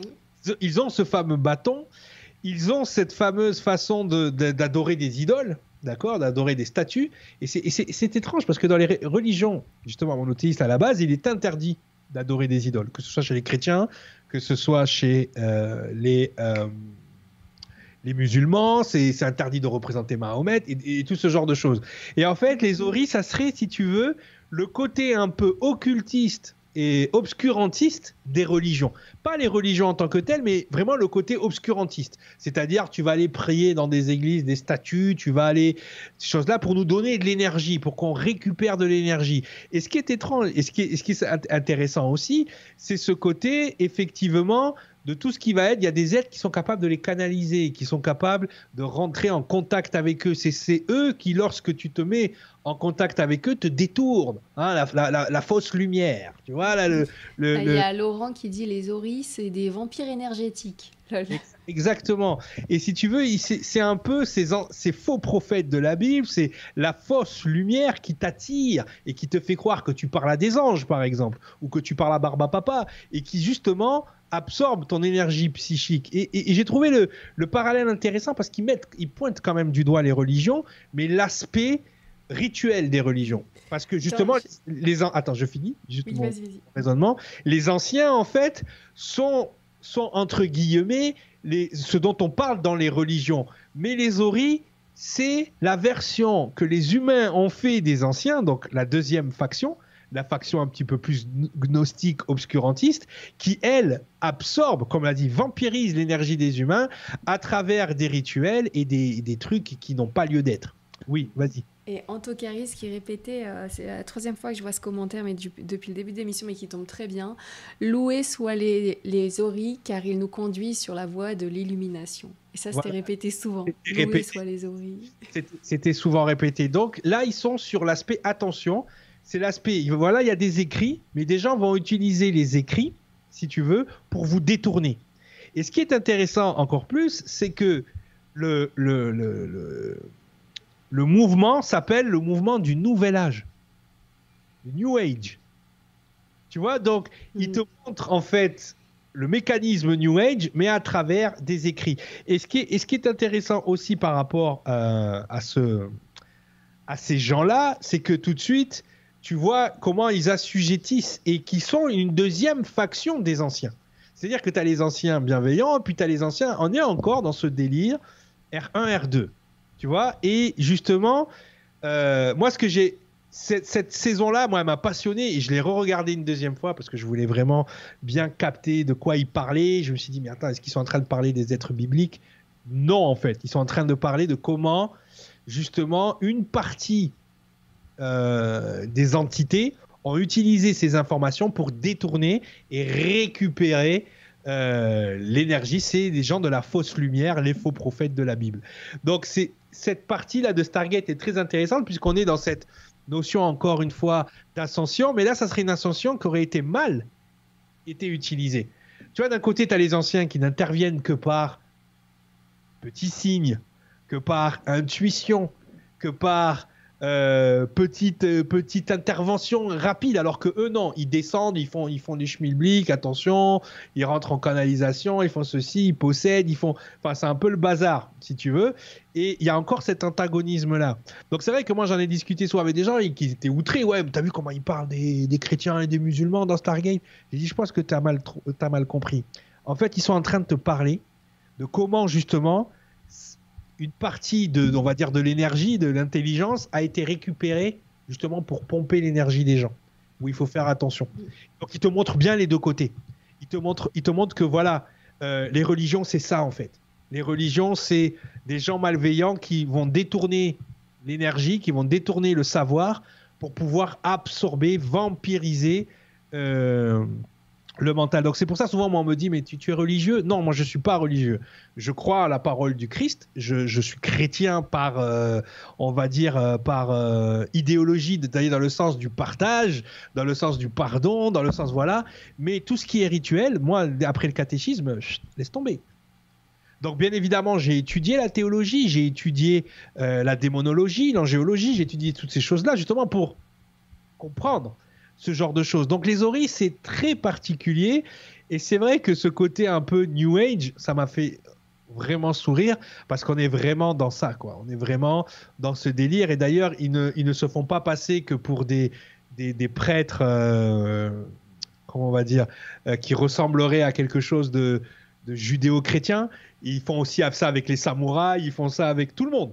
Tout le monde. Quand tu regardes un peu l'histoire des Ori, euh, ils sont dans toutes les, strates de, la spiritualité, en fait. Et ils récupèrent donc un petit peu de tout, un peu comme les New Age, ils récupèrent un peu de tout pour absorber l'information. Donc ça, c'est une des saisons les plus intéressantes, même si c'était dans les dernières. Mais moi, j'ai vraiment, vraiment apprécié euh, ce passage-là parce que ça te montre vraiment les bas-fonds de l'occultisme, les bas-fonds de l'obscurantisme religieux, euh, tout ce qui peut être, tout ce qui peut te mener finalement à, sortir vraiment de ton humanité. Donc ça, c'est vraiment intéressant. Donc voilà, les Ori. Je ne sais pas s'il y en a d'autres derrière. Non, il n'y en a pas d'autres derrière. Est-ce qu'il y a des questions? Donc ça, c'est... J'aurais pu parler des Wraiths. Les Wraiths, ils sont dans Stargate Atlantis. Donc peut-être un jour, on fera une émission spéciale Stargate Atlantis. Parce que c'est pareil. Là, ça parle énormément des Atlantes. Euh, ça parle énormément de tout ça, donc ça, ça, ça mérite une émission à, à, lui tout seul. C'est bon? C'est bon, on est à fond. Beaucoup, beaucoup de, de commentaires, euh, de compléments d'informations sur le chat et de commentaires, plus que de questions. Alors, en fait, on donne tous notre avis là. On, ah, c'est bien. C'est bien, c'est bien. Allez, on y va. Donc, Stargate SG-1, Metaverse de la, de la conspiration industriello-militaire. Donc, effectivement, là, on va, on va partir avec Jack O'Neill. Hein, on va rentrer, on va mettre notre tenue de, de, de soldat. Hein, regardez, moi, j'ai mon treillis, moi, je suis prêt. Hein, euh, on, on, va y aller. Alors, on va y aller. Donc, donc Là, on... là, il reste 5 ton ADN de dauphin, c'est bon, tu peux y aller? Mon ADN de dauphin, on m'appelle Flipper. Attention. Donc, effectivement, là, on est sur quelque chose de. Euh... Là, on va rentrer dans un sujet. OK? Parce que pour moi, c'est le plus troublant. C'est la partie méta de la série. OK? Donc, au début, tu te dis. Tu sais, au début, tu te dis, ah ouais, bah, ils se sont inspirés de ça. Ouais, ouais, ils se sont inspirés. Et au bout d'un moment, quand tu commences à ajouter les trucs, tu dis mais ils se sont inspirés ou ils se foutent de notre gueule? En gros, c'est ça. Hein c'est, c'est, c'est moi à la fin, je me suis dit mais ils se foutent de notre gueule pour de vrai. Mm.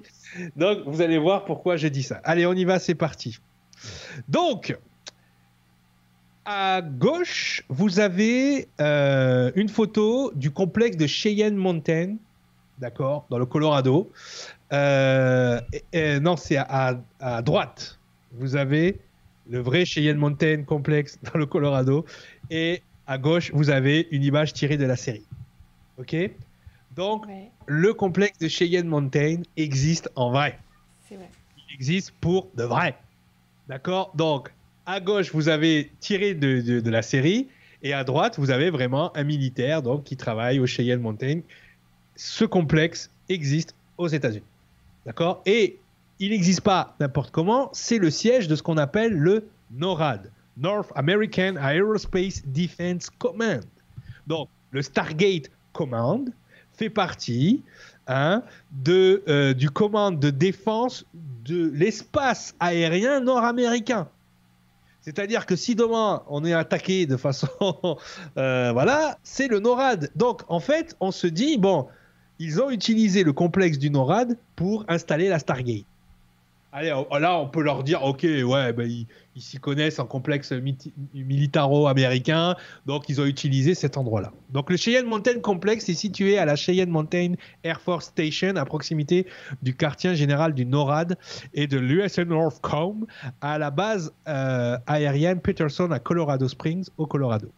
La priorité et les installations du NORAD ont évolué afin de rencontrer les menaces asymétriques. Qu'est-ce qu'une menace asymétrique? Quelque chose qui vient de l'espace. Hein, le 28 juillet 2006, le Cheyenne Mountain Dictorate fut dési- redésigné comme la Cheyenne Mountain Division avec pour mission la mise en place d'un centre de commandement intégré pour le NORAD et l'USN Northcom euh, à l'intérieur de l'édifice et du quartier général de la base aérienne Peterson. Donc en fait, le, le NORAD, c'est littéralement le SG1. D'accord? Alors, Mhm. est-ce qu'il y a une Stargate à l'intérieur? Je ne sais pas. Mais en tout cas, le, SG euh, le Cheyenne Mountain, le NORAD, est euh, attitré à la défense de l'espace aérien des États-Unis. OK? Ok. donc déjà, c'est convénient. Donc dans la réalité, comme dans la série, c'est la même chose. Donc on est sur du méta. hein, on est bien. Ensuite, attention. Celle-là, c'est l'une des plus troublantes. À droite, vous avez Jim Woolsey, directeur de euh, la CIA euh, entre 1993 et 1995. Comme par hasard. Juste avant la série. Et à droite, vous avez Richard Woolsey, qui est la même chose dans la série. Ils ont le même nom. C'est même pas, tu sais, ils te pissent dessus, ils essayent même pas de te faire croire qu'il pleut. Ils mettent le même nom, carrément. D'accord? Donc Richard Woolsey est un personnage de l'univers de fiction des séries de Stargate SG-1 et Stargate Atlantis, interprété par Robert Picardo. Il apparaît pour la première fois en tant que membre bureaucratique du NID. Richard Woolsey est envoyé au Stargate Command par le sénateur Robert Kinsey pour examiner les décisions du commandement en menaçant le personnel de la cour martiale en cas de non-coopération. Cependant, quand il réalisa euh, que Kinsey était associé à la confrérie et quelles étaient ses véritables ambitions, il se tourna vers le général George Hammond pour chercher des preuves de cette association, lui expliquant qu'il faisait ce qu'il croyait juste. Devenu le représentant de la commis- Commission internationale de surveillance, la CIA, hein, Woolsey et d'autres représentants furent secourus par SG-1 à- de l'équipage de l'Odyssée à la suite de l'incident du site Gamma, ce qu'il considéra plus tard comme une expérience surprenante. Donc, on est encore sur du méta, c'est-à-dire que le boss de la CIA a le même nom que le boss de la CIA dans la série. Ok donc en plus, il a été donc euh, secrétaire euh, de la Navy hein, de 1977 à 1979, un peu comme était Richard Woolsey au début dans la série, avant d'être promu à la CIA. De la même manière que euh, Jim Woolsey, donc c'est quand même assez troublant. Moi, c'est le genre de choses qui m'a tilté. Ok. Ensuite, on continue. C'est pas fini. Dans la série, il y a une série qui s'appelle Extreme Wormhole. Donc, euh, trou de verre extrême. Et lorsqu'on regarde les protagonistes de la série dans la série, c'est ce qu'on appelle une mise en abîme. hein. Euh, quand on regarde les protagonistes de la série dans la série, ils ressemblent étrangement aux personnages de SG1. Ok Donc, effectivement, et on voit des épisodes, justement, où SG1 travaille sur les scripts de la série. Est-ce qu'on nous passe pas un message? Est-ce qu'on se fout pas littéralement de notre gueule Pour de vrai? tu vois Où tu vois euh, le colonel O'Neill parler avec le euh, justement l'auteur de la série et ainsi de suite, ainsi de suite. Donc si on met cette mise, si on fait en dézoom de cette mise en abîme, est-ce que la série n'a pas été elle-même commanditée par l'armée et créée par l'armée? Parce que c'était une des techniques de l'armée et de la CIA à l'époque, si tu veux décrédibiliser une information, mets-la dans un film ou mets-la dans une série. Tout de suite, on est protégé. C'est pour ça qu'il faut penser comme Jack O'Neill. Tu vois, il nous sourit en bas. Hein, il rigole. Jack. En effet. Donc voilà, donc ça c'est encore une fois une des mises en abîme. Et là, une des photos qui tournait sur les forums de Stargate à l'époque, où justement, pour partir dans ce délire-là, des, gens disent avoir retrouvé Tilk, enfin la version, notre version, dans notre réalité à nous de Tilk, justement en la personne du bodyguard de Barack Obama à l'époque. Donc là, la photo est un peu floue, mais là tu le vois devant, là tu vois la grandeur qu'il a, la tête qu'il a, et quand tu vois sa tête, vraiment il fait peur, on dirait un mélange de gris et tout ça. Et la légende dirait que c'est Bibiana Bryson qui serait donc, il serait venu par la porte des étoiles, ce serait un extraterrestre et il serait garde du corps des présidents américains. Voilà, voilà, on en a fini avec le côté méta. Eh ben écoute, hein, on a presque fait deux heures. Hein, Ah ouais, on y est là, quasiment. hein. Il y a Goliath qui dit plus c'est gros, plus ça passe.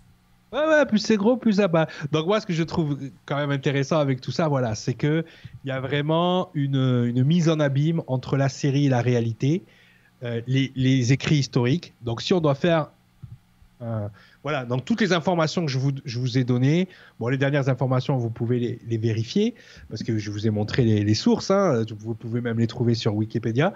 En revanche, voilà, tout le reste, ça reste à prouver. Les écrits, il suffit de fouiller un peu hein, sur les, portes des étoiles, que ce soit sur le côté précolombien, pré-inca, ou euh, même sur l'île de Pâques, euh, euh, même sur l'île d'Auckland. Il y a plein de choses comme ça qui, nous rappellent à ces vortex. Quand on se rappelle aussi de l'histoire des, Amérindiens, quand ils voient arriver les dieux blancs, enfin quand ils voient arriver les, bateaux de, de Christophe Colomb, ils s'attendent à les voir arriver dans des halos de lumière. Pourquoi et, et ce genre de choses-là, ça reste quand même très très très intéressant de voir dans la littérature de notre histoire euh, ben, ces portails de, de- de téléportation a priori qui sont présents quasiment à tout tout tous les niveaux. Voilà les gens, c'était Génial. parallèle Stargate. Ben, J'espère que ça vous a plu. En tout cas, euh, voilà, on fera Ah, d'autres émissions comme ça, a priori, d'après ce que j'ai compris. Ah oui, oui, oui, ah, là on est vraiment à fond. Donc écoute, il y a hop, euh, des petits commentaires. Euh, Alpha qui te demande est-ce que tu as fait le lien Ori-Orion? Oui, bien sûr. Quand on, quand, quand on avait fait en fait les anciennes émissions, quand on avait fait les anciennes émissions, j'avais dit les origines. Jinn, en Mhm. arabe ou en hébreu, c'est les esprits.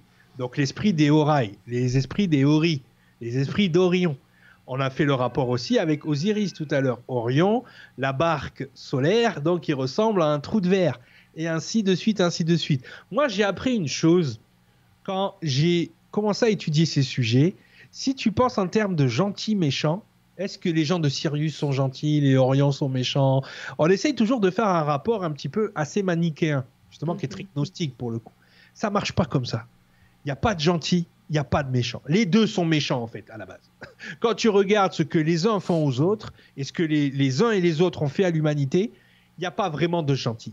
Euh, D'accord Euh, Honnêtement, nous, nous, on est gentils. On est au milieu de ce truc-là et on n'est pas une race assez évoluée pour même comprendre ce qui, quels sont les intérêts, quels sont leurs intérêts. D'accord? On est plus, juste capable de décoder les choses qui nous laissent bien décoder. Tu vois, les choses qu'ils ont laissées traîner, nous, on commence à peine à décoder.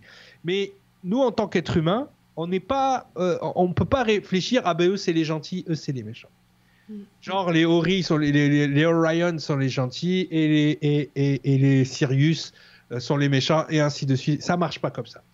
Parce qu'à l'intérieur même de chaque faction, tu as des gentils et des méchants. Tu as des gens bienveillants et tu as des gens malveillants. Et nous, on a souvent été les souffres-douleurs des malveillants de chaque race, en fait. Donc, heureusement, il y a les bienveillants qui veillent sur nous et qui essayent de ne pas interférer à notre évolution. Mais dans chaque faction, il y a des. Que ce soit chez les êtres d'Orion ou les êtres de Sirius, que tu regardes dans la littérature, il y a. Tu vois, c'est comme chez les Anunnaki. Tu as Enki et un Lil. Tu vois, tu regardes dans la Bible, tu as Michael et Lucifer. Tu regardes partout. En fait, on dirait qu'ils n'arrivent pas à s'entendre et qu'à chaque fois, il y a toujours deux factions. Et c'est pas parce que toi, tu vas venir de ça. Même chez, les pré-adamiques, ils ont eu une race bienveillante qui a ascensionné. Ils sont plus là. Tu vois? Donc, quand on dit pré-adamique, on a l'impression qu'on dit les méchants. Non. Quand je parle des pré-adamiques, je, je parle des pré-adamiques qui sont restés, qui n'ont pas ascensionné. Donc, qui ont un niveau de conscience malfaisant. On va le dire comme ça. Tu vois? Donc, effectivement, quand on parle des préas, euh, nous-mêmes, on a du préa en nous. On a du reptile. Tu regardes notre peau, on a des écailles. En revanche, on est, un agrégat d'êtres bienveillants qui nous ont créés, mais à la base, quand tu regardes les Anunnaki, on a été créés pour être esclavagisés. Les autres nous ont créés pour pouvoir euh, cultiver leur âme à l'intérieur de nous. Donc finalement, euh, on est, enfin, la créature humaine est, est un outil. Donc c'est pour ça que quand tu prends conscience de tout ça, et c'est ce que je trouve bien dans la série, on te pousse à être comme les anciens, on te pousse à être dédouané de toute croyance et d'atteindre toi-même ton ascension par toi-même. Un peu comme Jésus nous a expliqué. Jésus, il est arrivé, il a expliqué aux, pharisiens, bon, avec vos lois là, c'est bon. Déjà, il y a l'esprit de la loi, vous l'appliquez pas. Vous connaissez par cœur les rouleaux, mais vous n'avez pas les appliquer. Il a montré aux humains, vous pouvez ascensionner différemment. Tu vois? Et, je pense que ce message-là, il est très important. Et, je pense que dans la série, il apparaît, puisqu'il y a un des protagonistes qui va ascensionner. Daniel Jackson va ascensionner. Je vous dis pas comment. Petit spoil. C'est pas bien. Mais le truc, c'est que, voilà, c'est très intéressant ce concept-là ça nous dédouane, ça nous ramène à nous-mêmes et ça nous dédouane de toute croyance. Tu vois? Donc ça, c'est intéressant. Il y a beaucoup d'êtres sur la planète qui, a priori, sont venus nous enseigner ça. Bouddha a enseigné ça. Jésus de Nazareth a enseigné ça. À un certain niveau, Mahomet a enseigné ça. Tu vois, c'est vraiment la, la pureté de l'âme, quoi. On t'apprend la pureté de l'âme, le pardon, le partage. Tu sais, des fois, je vois des, combats un peu politiques euh, entre les gens. J'ai dit, mais comment tu peux cracher sur une idéologie qui est basée sur le pardon, le partage, le don de soi? C'est que, comment c'est possible? Tu peux pas cracher là-dessus, en fait. Tu vois, c'est c'est la base qui fait de notre humanité notre humanité. Tu vois? Et de l'autre côté, par contre, tu as la fourberie, les rituels, la magie, la sorcellerie. Je veux dire, à un moment donné, je sais pas si tu es normalement constitué, tu peux pas te laisser happer par des, des, des, des justement tout à l'heure, je sais plus qui parlait de par des trucs qui te vampirisent en fait si tu te respectes pas en fait, si tu te laisses vampiriser. Donc il faut, il faut, euh, il faut arriver à, à, bien extérioriser ça. Et je trouve que la série, elle est très juste là-dessus parce qu'elle est neutre. Il y a des gentils, tu vois par exemple sur ce qui pourrait ressembler aux Elohim, qui sont les Bah, il y a une faction qui est méchante. Tu as les anciens qui sont gentils, puis tu as une faction qui est pas cool. Euh, que ce soit chez les, les Goa'uld, les anciens dieux, les faux dieux, bah, tu as une faction qui est pas cool, mais il y a une faction qui est cool, les Tok'ra. Tu vois? Donc, il, te montre qu'il n'y a pas vraiment de gentil et de méchant par entité, mais par contre, à l'intérieur même, il y a deux factions. Toi, toi de choisir où, où tu es positionné. Donc, ça, je trouve la neutralité de la série vraiment, vraiment intéressante. Mais comme c'est une série qui a un regard militaire, ça m'étonne pas. Voilà.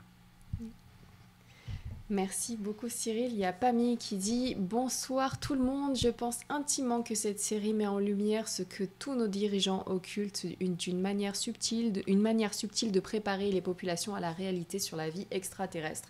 Est-ce que tu crois que même malgré le fait que des fois ils nous disent que euh, les aliens c'est les méchants, euh, voilà, qu'ils fassent des généralités, ça aide quand même à ouvrir les esprits sur un possible contact dans les années à venir? Je, je, ce genre d'œuvre, pour moi, elles ont, il y a, deux manières. Il y a deux manières, et, moi je le sais encore plus parce qu'aujourd'hui je travaille avec des gens qui écrivent pour le cinéma. Donc ils écrivent pas pour ce genre de, de, série, mais tu sens bien que dans, ils ont des commandes d'écriture, ce qu'on appelle des commandes. D'accord? On leur demande, par exemple, moi les gens avec qui je travaille, c'est des gens qui travaillent surtout dans le lore de DC Comics et de Superman. Mhm. Donc quand on leur fait une commande sur Superman, on leur dit ouais cette fois-ci on veut un Superman un peu plus alien que humain. Tiens, c'est bizarre. Pourquoi on nous demande de vraiment mettre en avant sa partie alien plus que humain? Là, on leur demande, ben là, une partie un peu plus humaine. Tu vois, donc ça dépend des commandes. Moi, ce que je sais, c'est que souvent, en étudiant ça, et surtout avec euh, Feu Jordan Maxwell, euh, paix à son âme, qui est, décédé il n'y a pas si longtemps, il t'expliquait qu'au sein d'Hollywood, tu avais ce qu'on avait des mages blancs et des mages noirs. Les mages blancs utilisaient les films pour décrédibiliser une info. Les mages noirs, pardon les mages noirs utilisaient les films pour décrédibiliser les infos. Donc des fois, tu as des séries comme ça qui sont faites uniquement pour décrédibiliser. Puisque du, coup, moi, quand je vais parler de ça, on va me dire, bah, tu regardes trop Stargate, tu as trop regardé, tu te prends pour Tilk, tu vois Donc les gens vont réagir comme ça. Et tu as les mages blancs, genre, pour moi, George Lucas, Steven Spielberg. Tous ces gens-là, ils sont là pour préparer l'humanité à l'éventualité d'eux.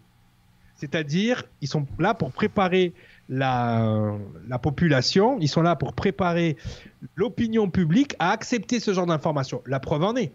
Il y a 20 ans, Jean-Claude Bourré parlait d'extraterrestres, ou même il y a 30 ans, on le prenait pour un fou. Aujourd'hui, on se dit plus, on se dit plus, euh, est-ce qu'il y a des extraterrestres? On se demande quand est-ce qu'ils vont arriver. Donc en 30 ans, il y, a une, il y a un niveau. Pourquoi? Parce que ces, toutes ces séries ont fait le boulot. Tu vois ce que je veux dire? Ils ont utilisé. D'ailleurs, moi, c'est ce que je fais dans ma bande dessinée. ma bande dessinée, c'est une bande dessinée sur les super-héros, mais j'y intègre les informations que j'ai pu donner sur ta chaîne. Je viens juste de mettre un commentaire de Correggio qui dit Cette émission fait une belle suite aux émissions de Cyril sur Superman et ce que serait un alien sur cette terre et son influence. Eh, Correggio, ouais, ça, c'est les petits qui suivent, euh, voilà, c'est mes petits, ça. Tu vois, ça, c'est- voilà. Là, que je, les- je les amène parce qu'ils ils- ils- ils attendaient tous une émission Stargate. Ils, ils attendaient tous une émission sur Stargate, et c'est vrai que moi, je fais une émission sur ma Tu- chaîne. Tu la démarres là et ensuite tu vas la continuer euh, s'appelle qui s'appelle. Z sérieux et Z sérieux c'est ça je, je fais du décodage. Mais en tout cas voilà pour moi effectivement il y a une partie des, des, des, des, des auteurs. Excuse-moi, je suis descendue de l'écran mais c'est à cause de lui, j'ai failli l'écraser.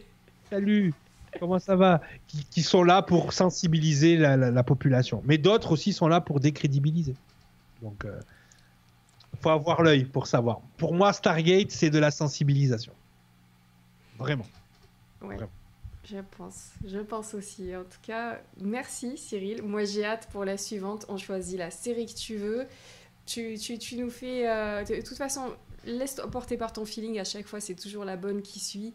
On apprend énormément de choses, on se pose plein de questions. Et j'adore qu'on puisse euh, regarder maintenant les séries différemment pour ceux qui n'ont ont jamais pensé à, à mettre en corrélation ou en lien, en tout cas, leur savoir d'un côté, leur connaissance sur l'archéologie et ce qui peut se passer dans les séries. Pour d'autres, par intuition, ils se disaient, mais ça, ça, ça sent le vrai, ça. Enfin, tu vois, ça me parle, ou euh, tu sais, j'ai le feeling que si ça devait se passer comme si ça devait se passer, ça se passerait comme ça. Enfin, voilà. Donc, en tout cas, j'aime bien qu'on puisse euh, s'ouvrir un petit peu plus l'esprit avec tes émissions à toi, Cyril. Je te remercie pour le temps que tu passes sur Nurea TV. Les amis, vous avez le lien vers la chaîne L'Arche du Savoir. Je l'ai partagé euh, en, euh, en barre d'infos dans la partie commentaires pendant le live, mais vous l'avez sous la vidéo en barre d'infos pour le coup. Et voilà, et là on a Newton qui a suivi toute l'émission de A à Z à mes pieds, puis à la fin il commençait à s'étirer. Donc voilà, lui aussi, il va prendre ses, ses deux secondes de- d'antenne de, live.